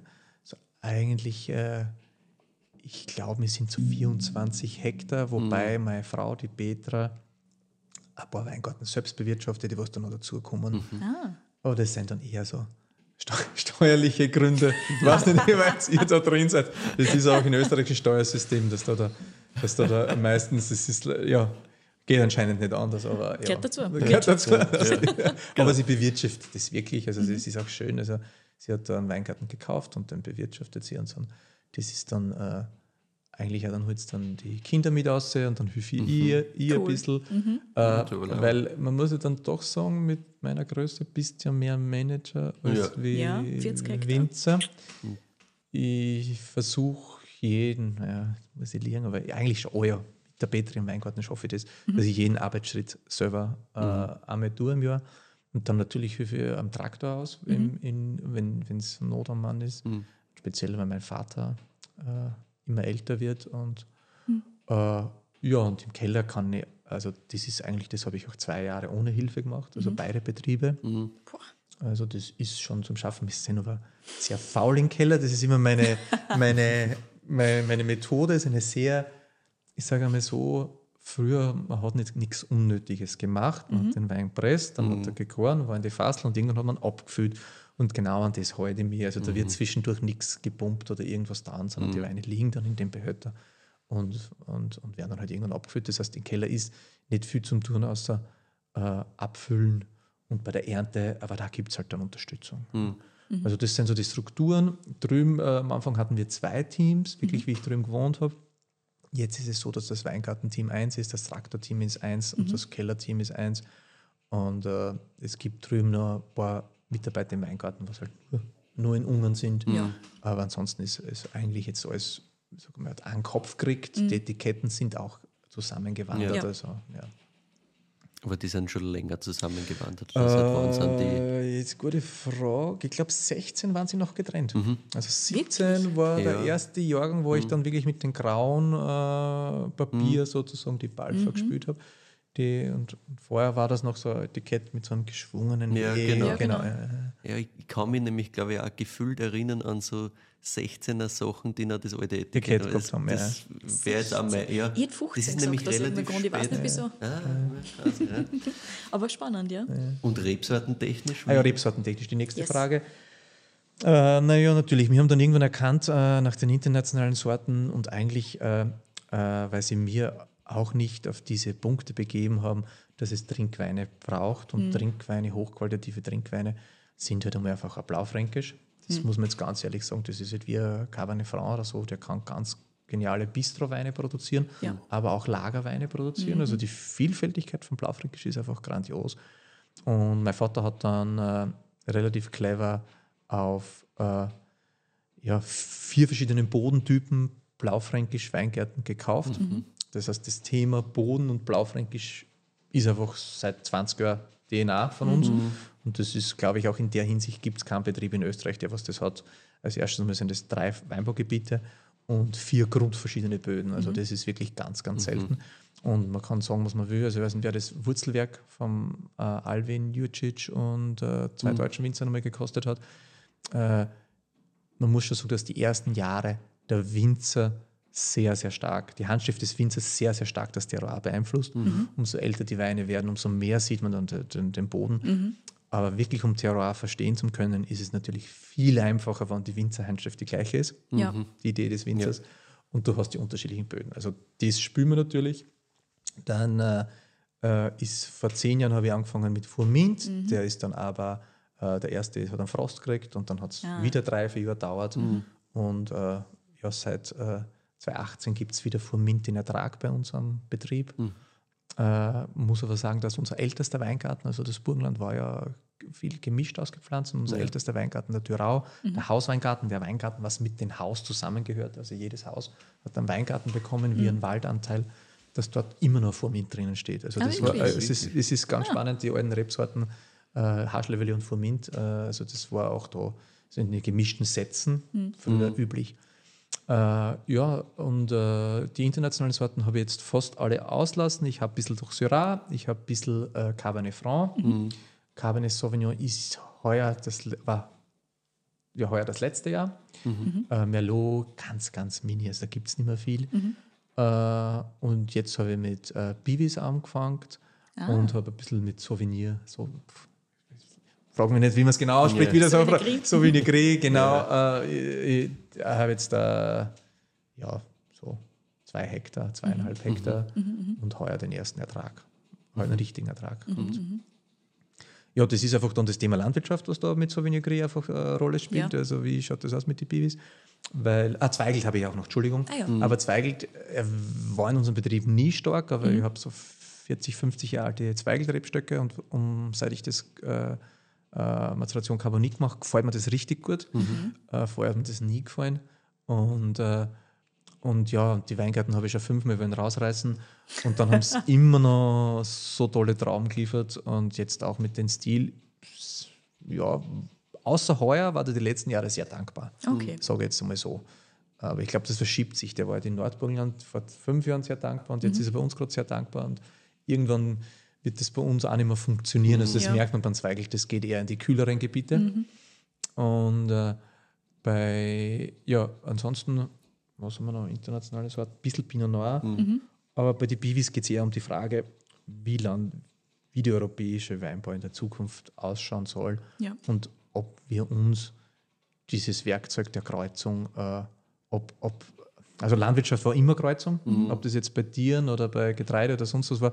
Und ob man uns das vom Weinbau wirklich, ob man das aufgeben soll. Ja. Und, und äh, mir erinnert es dann halt, ich glaube, man muss mit dem Werkzeug arbeiten, wenn man eine zukunftssichere Landwirtschaft. Mhm. Äh, es ist ja auch immer damit gearbeitet worden. Also ja. Nur haben es die Leute halt jetzt einfach wieder vergessen, weil sie halt schon so lange einen Zweigel trinken, dass sie vergessen ja. haben, dass das auch eine Kreuzung ist und entstanden ist. Ne? Also genau so ist es. Ja, nicht Absolut alt, ja. Das Problem ist halt wirklich, dass die, also wir ne, können es jetzt, eigentlich, ich habe es so bemerkenswert gefunden bei den Franzosen, mhm. weil ja die doch immer das Gebiet im Vordergrund haben und Bordeaux ja. hat es vor vier Jahren äh, erlaubt, neue Sorten, Bordeaux. Mhm. Und Champagne heuer hat Bivis erlaubt. Champagne hat jetzt Bivis ja, erlaubt? Also man muss sich das jetzt einmal vorstellen, also What? kannst du das Champagner am Bibi trinken, also die, weil die einfach Marken nach Gebiet haben, ja. sind die viel flexibler mit der Sorte und ja. wir haben halt einfach, in Angelsächsischen das gleiche Problem ja, und wir in Deutschsprachigen halt auch. Mhm. Äh, ich sage jetzt da, beste Deutschen sein schuld, weil die haben damals mit den reinsortigen Rieslingen ja, genau. sozusagen eine Revolution mhm. ausgelöst und die gemischten Sätze sind verschwunden.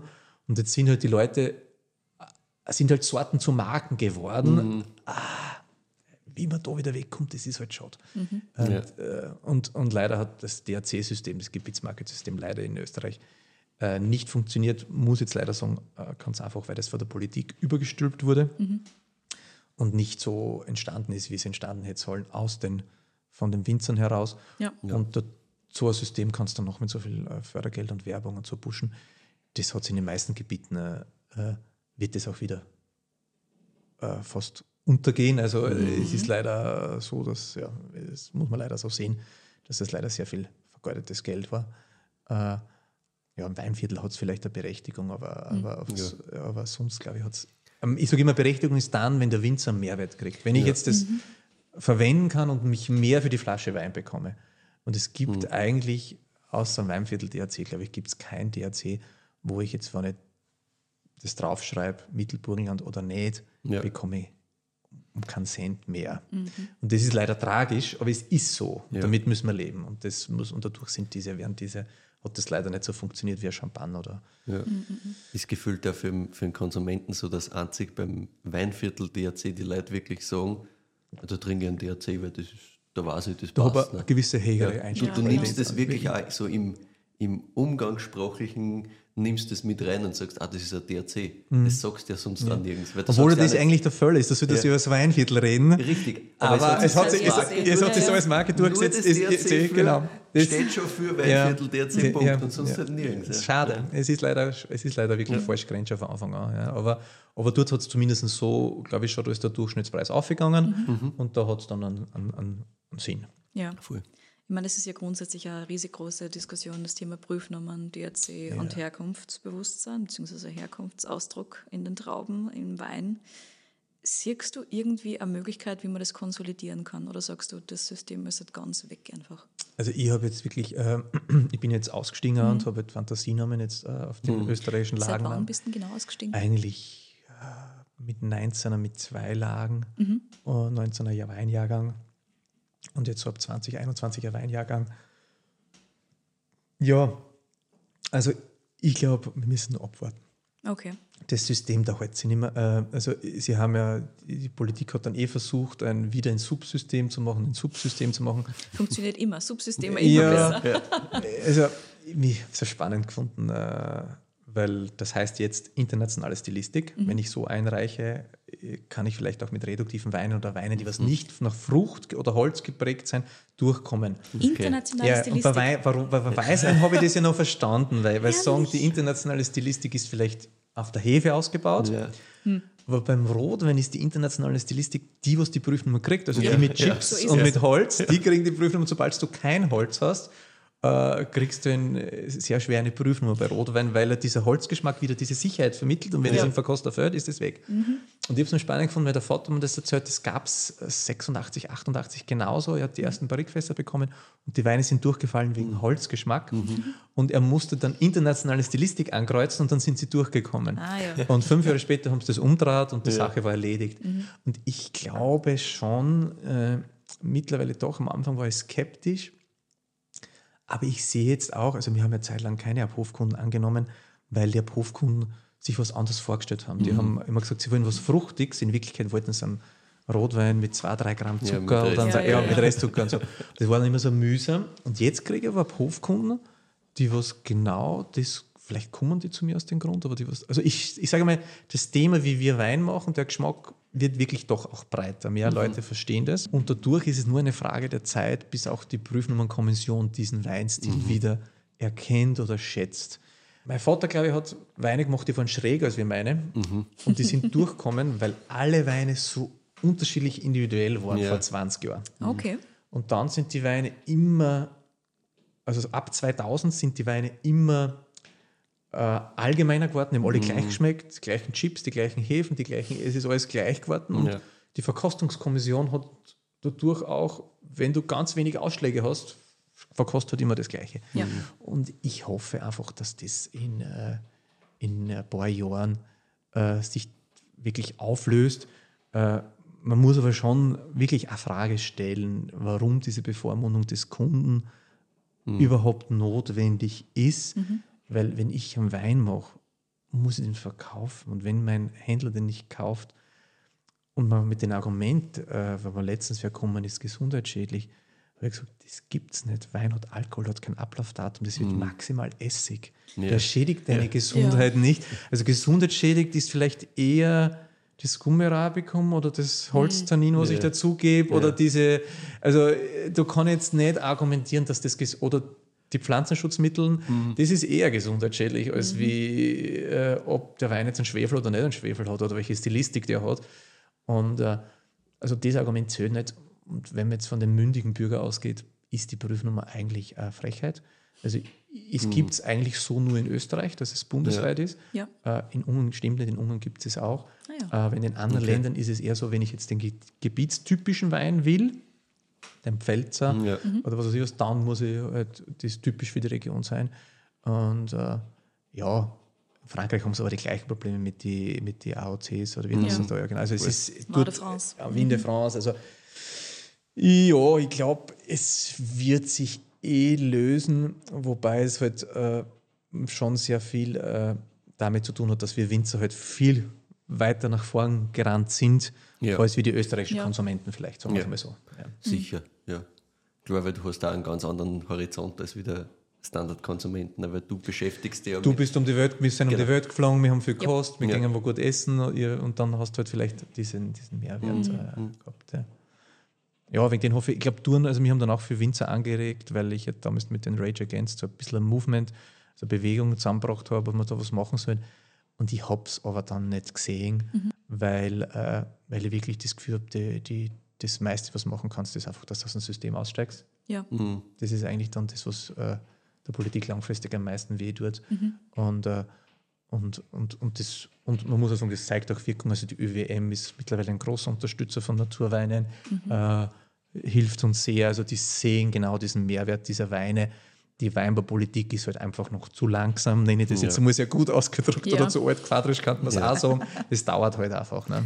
Ja, aber das ist halt generell, also hat gefühlt ja die ÖWM sehr lang braucht, bis das einmal kapiert haben, dass man da eigentlich mit österreichischen Wein in, in weiß ich nicht, Dänemark oder sonst wo kannst du die abfeiern ohne Ende.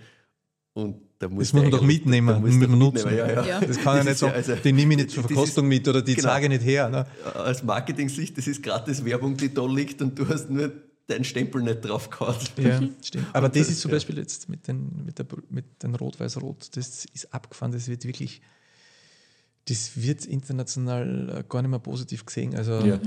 Die, und ich glaube, dass die, also wegen, der, wegen den Rot-Weiß-Rot prüfen wir, wird kein Winzer zurückkommen. Ja. Eher noch, dass er seinen Namen in seiner Lage draufschreiben Ja. Darf. Das Ja. ist vielleicht noch ein Grund, aber das Rot-Weiß-Rot äh, ist eher sogar ein Nachteil äh, Ja. mit, mittlerweile. Ja, vor allem international, in glaube ich, ist es. Ja, genau, gerade in der Bubble. Erstens einmal Ja. und zweitens international. Ja. Das ist entweder wurscht oder halt, ah, das sind die alten Weine. Ja, Genau. Es sind so in der Bubble ist es eher so, ah, das sind so diese Ja, ganz genau. ja, konventionellen. das äh, dreht sich wieder eigentlich um, diese Erwartungshaltung.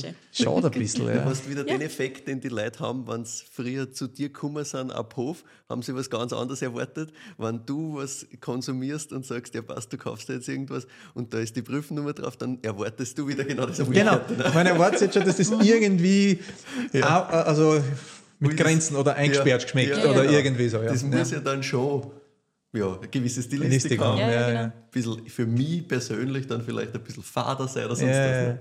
Das ist lustig. Es Ja. ist, ist schade und äh, trotzdem eigentlich sehr blöd, weil wir da ein super Werkzeug gehabt haben Ja. äh, als Yes. Österreich. Aber man muss auch sagen, es ist normal. Wir waren, wir haben Österreich immer gemeinsam präsentiert und jetzt zum Beispiel, man sieht es auch bei den Händlern, ich finde, diese Österreich-Spezialisten international gibt es auch nicht mehr so. Ja. Gott sei Dank, wir sind, jeder guter Weinhändler wird zwei, drei Österreicher Ja. und ein, Ja. zwei Ungarn brauchen. Wir sind angekommen auf dem internationalen Weinmarkt. Und da braucht es dann immer diese Fachhändler, die was nur österreichischen Wein haben. Und wegen dem glaube ich, dass die, die das gemeinsame Vermarkten, weil wir individueller geworden sind und da sind halt die biodynamischen Betriebe immer die Vorreiter, weil die halt immer sehr individuell denken, Ja. äh, sind die einfach, äh, ja, ist das halt einfach äh, nicht mehr notwendig, diese Prüfnummer. Ne? Das ist, ja. Jetzt hast du vorher gerade schon ganz kurz Range Against the Machine angesprochen. Wenn du das schon droppst, du musst ganz musst kurz was dazu drauf. erzählen. Ja. Ja, es ist, äh, ich mein, das ist äh, aus einer emotionellen Geschichte äh, entstanden, weil es in der Volksschule da eine, eine Lese äh, Woche gehabt haben und man hat halt eine Handlese gemacht und Maschinenlese und die Maschinenlese wurde dann als die Zukunft auf so einem Plakat, so ein Kinder-Schüler-Plakat tituliert. Wirklich? Ja. Und, die, und die Handlese war die Vergangenheit. Ah ja. Und, und dann war es halt für mich auch so, jeder, der was eine Maschine hat daheim, wenn du auf die Website gehst, ist überall das Handlesefoto zum Downloaden und so. Sicher. Und immer ist das, und ja, werben tun wir mit der Handlese, aber, aber ja, und das war für mich halt auch so ein Punkt. Und dann, äh, pf, dann haben wir gedacht, okay, und mit ein paar Winzer geredet, wir machen was. Äh, der Peter, ihr Bruder, ist Grafiker, er macht ein Logo und wir machen Leiberl und jeder Winzer, der was handelt, kann die Leiberl haben. Kein Verein, kann nichts, keine Statuten, sondern einfach wer handelt, kann das haben. Jeder Betrieb, jedes Restaurant, was äh, für das wichtig enthält, kann das haben.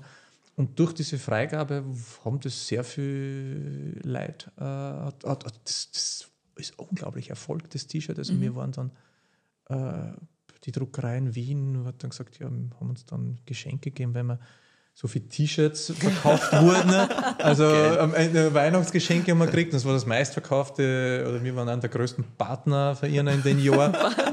und äh, die Petra war ziemlich bes, weil wir haben das am Anfang und einen Selbstkostenpreis verkauft und wir sind im November und Dezember 2018 war das auch schon. Mhm. Äh, nicht, sie sind nicht nachgekommen, sie haben nur T-Shirts verpacken müssen. Wir haben nichts verdient ja, dabei. Ja, ja. Und sie haben gesagt, wir verdienen nichts. Und wir haben nur T-Shirts verschickt und und, und, und mittlerweile findest du auch äh, international auf den Weinmessen, also wenn du in, ja, ja. in, in Kanada irgendwo unterwegs bist, Leute mit dem T-Shirt und das ist schon cool. Äh, und wieder, glaube ich, das Spannende, das Freigeben, sowas dann auch allen zur Verfügung stellen, mhm. ja. dass du nicht sagst, na, das habe ich jetzt entwickelt, das gehört jetzt mir. Mhm. Ich habe nur ein bisschen Grafiker gesagt, okay, äh, wenn wir das Logo einbaut, kriegst du, seine Grafikkosten, mhm. dass er das macht, die Grafik einbauen ja. von einem anderen Logo, dass er zumindest ein bisschen was davon hat, mhm. dass er das mhm. Logo äh, halt hat. Ja. Und dadurch ist das eigentlich sehr erfolgreich und äh, eigentlich jetzt äh, fünf Jahre und immer noch trifft immer noch den Zeitgeist. Und man muss ja. sagen, das Thema ist brennender als also wie man glaubt, also es ja, ja. sind heute schon wieder eine Lesemaschine dazugekommen. Äh, in Deutschkreuz ist ja umgekehrt, man zählt die Betriebe, die was mit der Hand lesen. Mhm. Ja. Also es ist eher schon sehr stark die Ausnahme, mhm. die Handlese. Äh, die Wachau hat dadurch, finde ich auch, also ich würde es nicht sagen, aber die Steiermark und die Wachau danach haben es in die Statuten, in die DRC-Statuten reingeschrieben. Drin? Ja. Mhm. Ah. Ich meine, Wachau ist natürlich eh sehr schwierig ja, ja. und Steiermark auch, aber mhm. trotzdem, man hat es bewusst reingeschrieben und dann hat es schon was bewirkt, finde ich. Also das ist jetzt, finde ich, äh, äh, schon cool. Und äh, Leiterberg hat es, glaube ich, dann auch reingeschrieben. Mhm. Äh, es ist was entstanden. Kurz war es äh, ein Thema in beim Weimarverein in Horizon auch, dass man das mit Horizon hätte man fast zusammengebracht und, mhm. und kurz darauf äh, war es dann so, dass die Lesehelfer sehr schwer zu bekommen waren und, ah, und, ja. und dann mhm. ist auf einmal die Lesemaschine überall da gestanden. Ja. Ja. Äh, qualitätsmäßig schwer zum Diskutieren. Ich wurde dann auch von der Politik angegriffen, dass ich meine Meinung doch privat sagen soll, aber nicht äh, öffentlich kundtun ah. soll. Meinungsfreiheit. Äh, und nicht auf Facebook stellen und so. Ja, also Meinungsfreiheit. Also, und äh, das war dann, und dann hat es im Winter sogar äh, eine Arbeit gegeben von einem Professor, der was dann äh, analysiert hat, dass von den Salonweinen und den ersten zehn Salongewinnern waren acht maschinengelesene Weine und man kann Qualität jetzt nicht mit der, Also es wurde dann wirklich so gearbeitet, wie gut die Maschine ist und ich will das ja gar nicht bestreiten. Wir haben ja vorher geredet über Technik. Technik kann ja. immer was, das ja. erleichtert das ja. Leben.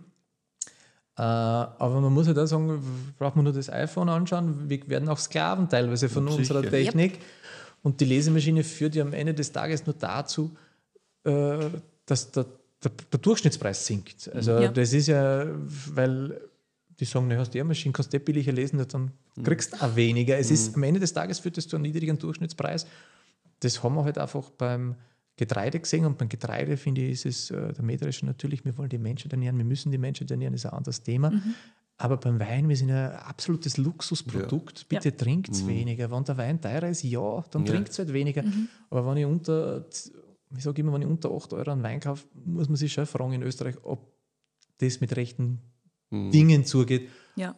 Da ist, irgendwer hat da wahrscheinlich gelitten, ob es der Boden ist, ob es die Insekten sein, ob es der Winzer ist, ob es der oder, oder der Steier, die, ja. oder die Steier nicht so, irgendwas, irgendwas mhm. stimmt dann oft nicht und das muss man schon wirklich sagen und ja, und da, das war halt für mich auch so eine Grenze, das mache ich nicht. Auch mhm. wenn ich mit bei meiner Fläche, das, das, das, das ist was für mich, was Emotionelles. Äh, vorher haben wir gesagt, das Gefühl des Winzers, das Erstlingswerk, wenn es ja. da mhm. gut geht, machst du einen guten Wein. Mhm man kann jetzt, ich habe dann meine Lagen ausgebaut, wie ich vom Vater übernommen habe, weil um zum Sägen, also wir haben wirklich 40 verschiedene blaufränkische Weingärten und ich wurde 40 verschiedene blaufränkisch ausgebaut und ich wollte sehen, was sind jetzt die besten. Die mhm. ältesten ist der Klon. Mhm. Und dann habe ich eine, eine Sache gemerkt, dass die Weingärten, wo ein Kirschbaum drinnen gestanden ist, anders geschmeckt haben. Mhm. Und so wie der, wir wissen, was ein Kirschbaum auslöst, wir wissen auch nicht, was die Handlese auslöst. Aber wenn man in einen Weingarten geht und es wird tratscht, es wird gerät mhm. und vielleicht sogar gesungen und schmeckt wird, ist das eine ganz andere Art von Emotion, als wie wenn mhm. da das Rad an einer Maschine durchrast. Ja. Und das ist so, ich glaube, das darf man so bei so einem Kulturprodukt nicht oder Handwerkprodukt, also das das erinnert mich immer an die Geigenbauer, wenn dann irgendwann, okay, da kannst du irgendwo in China kann irgendwer Geigen bauen, ja, sicher billiger. Aber wenn dieses Handwerkliche oder das, Hand- das fehlt und die Hand eigentlich aus den Handwerklichen rausgeht, dann, dann bin ich austauschbar. Ja. Ja. Das macht sie ganz Österreich, macht es halt dadurch eigentlich noch, also die ganze europäische Landwirtschaft. Äh, ja, ja, weiß nicht, keine Ahnung. Schwierige, schwieriges Thema, aber, Aber es ist ein spannendes Thema. Thema. ja. Voll. Definitiv. Sorry, dass es so lang geworden ist. Deswegen Alles frage gut, ich ja, ja. ja. Sicher. Das haben wir jetzt im Prinzip ja ein bisschen diskutiert. Ne? Also wir haben ja jetzt gerade wieder eine Kontroverse, gerade im Bereich Demeter, biodynamische Ja. Landwirtschaft und äh, Hand versus Maschinenleser, Mhm. gerade in Österreich gehabt mit einem Winzer. Und ich glaube, ich brauche dich gar nicht fragen, wie du dazu stehst. Ja. Naja. Kann man das machen? Ganz genau. Ist es man- irgendwie vorstellbar für die, dass das zusammengeht? Biodynamie auf der einen Seite und andererseits Maschinenleser. Ah, schwieriges Thema. Also Ja. da versuche ich mich politisch, weil es ein sehr politisches Thema ist, muss ich mich äh, sehr außernehmen. Aber mh, äh, man muss auch sagen, dass das ja äh, Demeter, zum Beispiel Demeter Deutschland erlaubt. Ja. Ah, Demeter Deutschland erlaubt Dadurch ist es ja in der Hinsicht. Weil äh, Österreich erlaubt es ja nicht. Ne? Nein. Demeter Österreich äh, ist gestartet mit den strengsten Richtlinien weinbaulich. Also es sind wirklich weltweit die strengsten Richtlinien, die Weinbaurichtlinien. Und das war eine Vorbildwirkung und war wirklich phänomenal. Und ich kann mich erinnern, wir sind bei Respekt gesessen und haben uns die Zehnte, äh, äh, haben wir haben wirklich Wahnsinn. Und wir wollten natürlich auch so strenge Richtlinien Ja. wie Demeter Österreich haben. Also ich bin ja beides Mitglied, Demeter und Respekt. Und, äh, und ich habe es dann halt eher tragisch gefunden, wenn sie sowas auflockert, wo man so start, äh, steigt, äh, an, beginnt. Und eigentlich muss man sagen, dass äh, 95 oder ich glaube 98 Prozent äh, bei allen Abstimmungen für die Handlese gestimmt haben, also gegen die Maschine. Dadurch ist das Thema eigentlich, muss man es so politisch weglegen. Es ist äh, Entscheidung, wo Demeter sich hinentwickeln will. Wenn man jetzt natürlich immer mehr in den Supermarkt oder irgendwo hingehen will, ist das, kann man die Frage wirtschaftlich stellen und äh, man kann die Frage auch über, äh, der versucht das dann über die Philosophie und über den Steiner zum Stellen. Aber ich habe es halt eh beschrieben, äh, meine Mitarbeiter essen dann da herinnen Ja. mittags, das ist eine gute Stimmung während der Ernte und ich glaube, dass das ganz, ganz wichtig ist. Und dann muss man einfach ganz ehrlich sagen, äh, wenn der Demeter äh, Vorstand eine Sitzung macht und da wird zweimal abgestimmt äh, und zweimal kommt das gleiche Ergebnis, dann sollte das eigentlich keine Diskussion sein. Das ist der, der, der Ja. Punkt, wo ich jetzt dann eigentlich schon aufhöre, äh, weil, weil natürlich, du kannst bei jeder Maschine und bei der Presse die Frage stellen, muss Ja, ich ja, mit der Hand, genau. also das, Wo das, fängst du an, wo fängst du an? Klar. Und d- d- das ist ganz, ganz schwer, nur diese Richtlinien gibt es seit, ich glaube fast 2003, 2004, also wirklich sehr lang gibt es diese Richtlinien, äh, diese Demeter Österreich-Richtlinien und, und man muss auch sagen, dass da sehr viele hingeschaut haben und äh, weil die so ganz klar waren. Ne? Und ich würde es schade finden, wenn es das, wenn's Voll. das Demeter aufgibt. Ja. Aber ja, die, die Kontroverse eher, mh, aber das sprengt dann wirklich den Rahmen, weil äh, man, da muss man wirklich, glaube ich, eine eigene Folge machen. Inwieweit Andersdenken, Esoterik, also das war eher so mein Thema während Corona und so, wo, wo man sich schon die Frage stellt, inwieweit äh, ist da Biodynamie, äh, ja, äh, wie steht das da dazu? Jetzt im Nachhinein, glaube ich, kann man das sehr gut beantworten und, und muss auch sagen, dass in den meisten Fällen also die individuelle Entscheidung dann doch anscheinend, also was wichtig für mich war, war, dass, dass es eine Gemeinschaft gibt, Österreich, und, dass es- und dass man auch für die Gemeinschaft was tun muss. Und da war es halt für mich Teilung nicht ganz klar, wie Demeter sowas sieht. Äh, Ja. und das sind so, so Dinge, wo ich immer wieder meine Fragen stelle. Also es gibt halt, äh, aber das ist wie in jedem, äh, da gibt es halt ganz viele Richtungen bei, bei Demeter. Ich sage das immer, da gibt es, das ist nicht, was Demeter eint, ist das Individuelle. Ja. Ja. Dass alle ganz individuell denken. Und Demeter eint nicht, dass die gleichen Gedanken haben. Ja. Die eint, dass die Freiheit haben, so zu denken, wie sie wollen. Und das ist eigentlich was sehr Gutes. Ja. Und, Und damit ist auch hast du immer Diskussion. Dadurch Ja. hast du immer Diskussionen und dadurch ist ist vielleicht auch diese Lesemaschinendiskussion gar nicht schlecht, weil die Freiheit zum Denken, glaube ich, sollte man schon gegeben haben. Das Ja. ist eigentlich nicht, nicht, nicht viel, kein Fehler. Ja, das stimmt, ja. Damit sind wir bei unserer klassischen Abschlussfrage gelandet. ja. Wir sind eh bei einer Stunde 50 ungefähr. Also. Gut, Zeit ist es. Wunderbar. Wir fragen immer, und das finde ich ja immer besonders spannend, wie geht es weiter? Was tut sie in der Zukunft? Was sind die Ideen? Also ich habe hab vorher gesagt, mein, äh, mein Sohn hat sich jetzt beim Tag der offenen Tür die Weinbauschule Klosterneuburg angeschaut. Das heißt, das schwingt bei mir schon mit. Ja. Ja, sicher. Hat es ihm taugt? Ja, ich habe dann einen Fehler gemacht. Ich habe dann uns hat ein Schüler geführt. Du Top-Schüler, motiviert, die können reden mit 17 Jahren, also alle dort wahnsinnig super. Dann habe ich gefragt, na, würdest du dein Kind nach je. schicken? Und er, hat- und er hat es aber dumm gedruckt und gesagt, naja, viel Praktisches lernt man nicht und was weiß ich, und es ist halt doch viel, so Matura halt auch, ja. Und, und ja, aber was heißt schon, also ihm hat es taugt, aber es ist halt so ganz schwer, zum, jetzt dann trotzdem zu sagen, das ist jetzt meine Schuld nicht, was Ja, wir Kind mit den. Alter wissen. Ja. Aber ich glaube, es wird darauf hin äh, laufen, dass er das macht. Und ja, und das hat auch meine ganzen Tätigkeiten beeinflusst. Also ich habe das, äh, ich versuche den Betrieb generationsfit zu machen. Ja. Das ist auch so mit den Biwis ein bisschen so. Also warum habe ich diese Biwis gepflanzt? Ich habe gesagt, natürlich, ich will alle Möglichkeiten haben. Wenn jetzt wer sagt, ich will nur Blaufränkisch und Formint und nur Einzellagen Ja. und nur 50 Euro aufwärts und nur Sammlerweine, kann er das machen. Ja. Und wenn aber wer will und sagt, nein, ich brauche ein paar Weingärten, wo er wirtschaftlich, und das muss man sagen, also Mhm. mit pilzwiderstandsfähigen Sorten kannst du halt leicht eine Wirtschaftlichkeit zusammenkriegen, Ja. weil äh, da habe ich jetzt auch eine Möglichkeit, da was zu machen. Dann habe ich das Dach saniert, dann habe ich einen neuen Traktor gekauft, eine neue Apfelanlage. Also ich habe jetzt alles so gemacht, Alles dass alles, alles. Nein, nein, das war jetzt, nein, das war jetzt die letzten zwei Jahre, aber man geht halt schon so ein bisschen, man denkt äh, halt und ja, man überlegt, wie man, wie man das gut anlegt, weil bei mir war es ja sehr früh, es wird ja bei ihm vielleicht nicht so sein, aber ich bin nach Klosterneuburg heim, ein Praktikum und mit 21 bin ich daheim gestanden. Ja. Ja.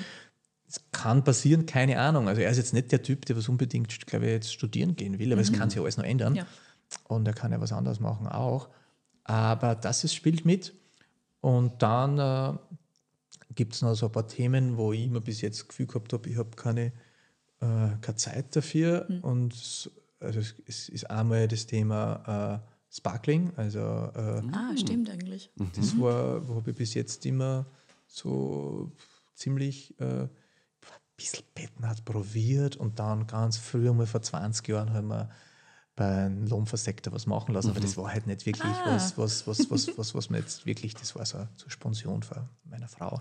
Ja. Da habe ich müssen dann, Mehr ja, da dann habe ich muss man müssen, schon das mal, genau, musst was Eigenes machen und dann ja, da habe ich jetzt heuer zum Beispiel Sekt, Grundweine eingepresst. Also, Wirklich? dass ich so, ich könnte jetzt äh, da ein paar Sachen liegen, also einmal Blaufränkisch, einmal schon noch Pinot Noir, Ja. ein Blanc de Noir und einmal äh, äh, Sauvignon Gris. Mhm. Also und da könnte man einfach mal was beginnen. Äh, und dann, äh, ja, ich trinke gern äh, Sparkling und ich glaube, dass am Anfang habe ich mir gesagt, wir sind zu warm dafür, aber das, dieses Argument stimmt nicht mehr, weil ein Sektgrundwein wird eh immer unreif geerntet. Also es ist wurscht, wie Ja, das ja. ist. Aber, aber jetzt, also eigentlich ist das, geht das Korrekt. Und wir haben eigentlich Kalkböden, das ist auch Ja. der Grund. Wir haben in Ritzing relativ viel Kalkböden und auch Blaufränkisch habe ich als gleich gepresster Blanc de Noir gemacht. Ja, äh, das ist ein Thema. Süßwein, glaube ich, das kann ich wirklich erst machen, wenn ich ganz abgeben habe. Also die Nerven habe ich momentan nicht. Ich muss doch, du sagst, aufgeben habe. Nein, wenn ich, wenn ich, wenn ich übergeben habe, ja. über, wenn ich sage, okay, jetzt, jetzt, jetzt kann ich mich um das Tagesgeschäft, muss ich mich nicht kümmern, jetzt Ja. kann ich mich mit dem Thema. Ja. Süßwein ärgern oder spülen oder so. Also das sehe ich momentan noch nicht so. Ja, das, das sind so eher die, die wichtigsten Punkte, aber das ist eh schon was. Also, ähm, also mit den äh, mit dem Sektor bin ich eh zum Beispiel auch skeptisch. Ich bin äh, doch ein sehr äh, gefühlsbetonter Winzer Mhm. und kein Rezeptwinzer. Also ich, ich habe immer das Gute, ich vergiss das, aber ich habe das Gefühl bleibt und ich schaue dann die Trauben an und Tyrann sage, ja, Kost und so, mache ja ein bisschen Carbonisch, ein bisschen Ganztraum und so. Und dann vom Gefühl mache ich sehr viele Dinge richtig. Und ich weiß noch nicht ganz, ob das jetzt zum Beispiel bei Sekt Also geht. funktioniert. Ja, Ja, weil das- Sekt wird doch oft sehr viel, okay, Pressprogramm so, ja. wie viel Druck, wie viel Gerbstoff und so und dann küvettieren und so. Und das bin eigentlich nicht ich, wegen dem bin ich gespannt, ob das, ob das dann wirklich aufgeht. Äh, ja, das ist so, so eher so ein Ausprobieren. Äh, Und dann, das war es dann, glaube ich, sonst Zukunft. Ja, dann privat, ja, wir, wir, wir, wir planen schon für den Moment. Also wir, ich habe ja gesagt, weil wir beginnen ein Haus zu bauen, Ja, genau. äh, weil, weil irgendwann müssen wir dann mal, hoffentlich dürfen wir dann irgendwann ausziehen. Und, Natürlich. und wenn nicht, ist es auch gut, dann singen wir trotzdem aus. Falls keiner übernimmt oder so, Passt ja, weiß auch nicht. Also das ist so das Thema. Hm, das- Ich glaube, das war's. Ja, Ja, ich ist meine, ja so einiges los. einen Betrieb generationenfit zu machen, klingt nach einer Aufgabe für Ja, die ja. Zukunft. Plus Sekt spülen Plus und so. Sekt, also, ja, genau. da, da wird da eh nicht fahren, glaube ich. Nein, das glaube ich auch nicht. Ja, sehr cool. Danke dir. Yes. Danke dir Herzlichen vielmals Dank. für das Beantworten von allen unseren Fragen. Ja. Ich danke euch, dass ihr euch die Zeit genommen habt und dass Wir ihr äh, die fünf dir, Fragen die gehabt habt. Dass es euch auch nicht zu kalt ist. Also wir sitzen ja auf der warmen Bank, aber ich hoffe, das war nicht zu kalt da. Alles gut, ich bin nicht Super, eingefahren. perfekt. Dann sage ich danke. Das, und ich hoffe, man sieht sie und hört sie bald einmal wieder. Ja, Auf jeden Fall.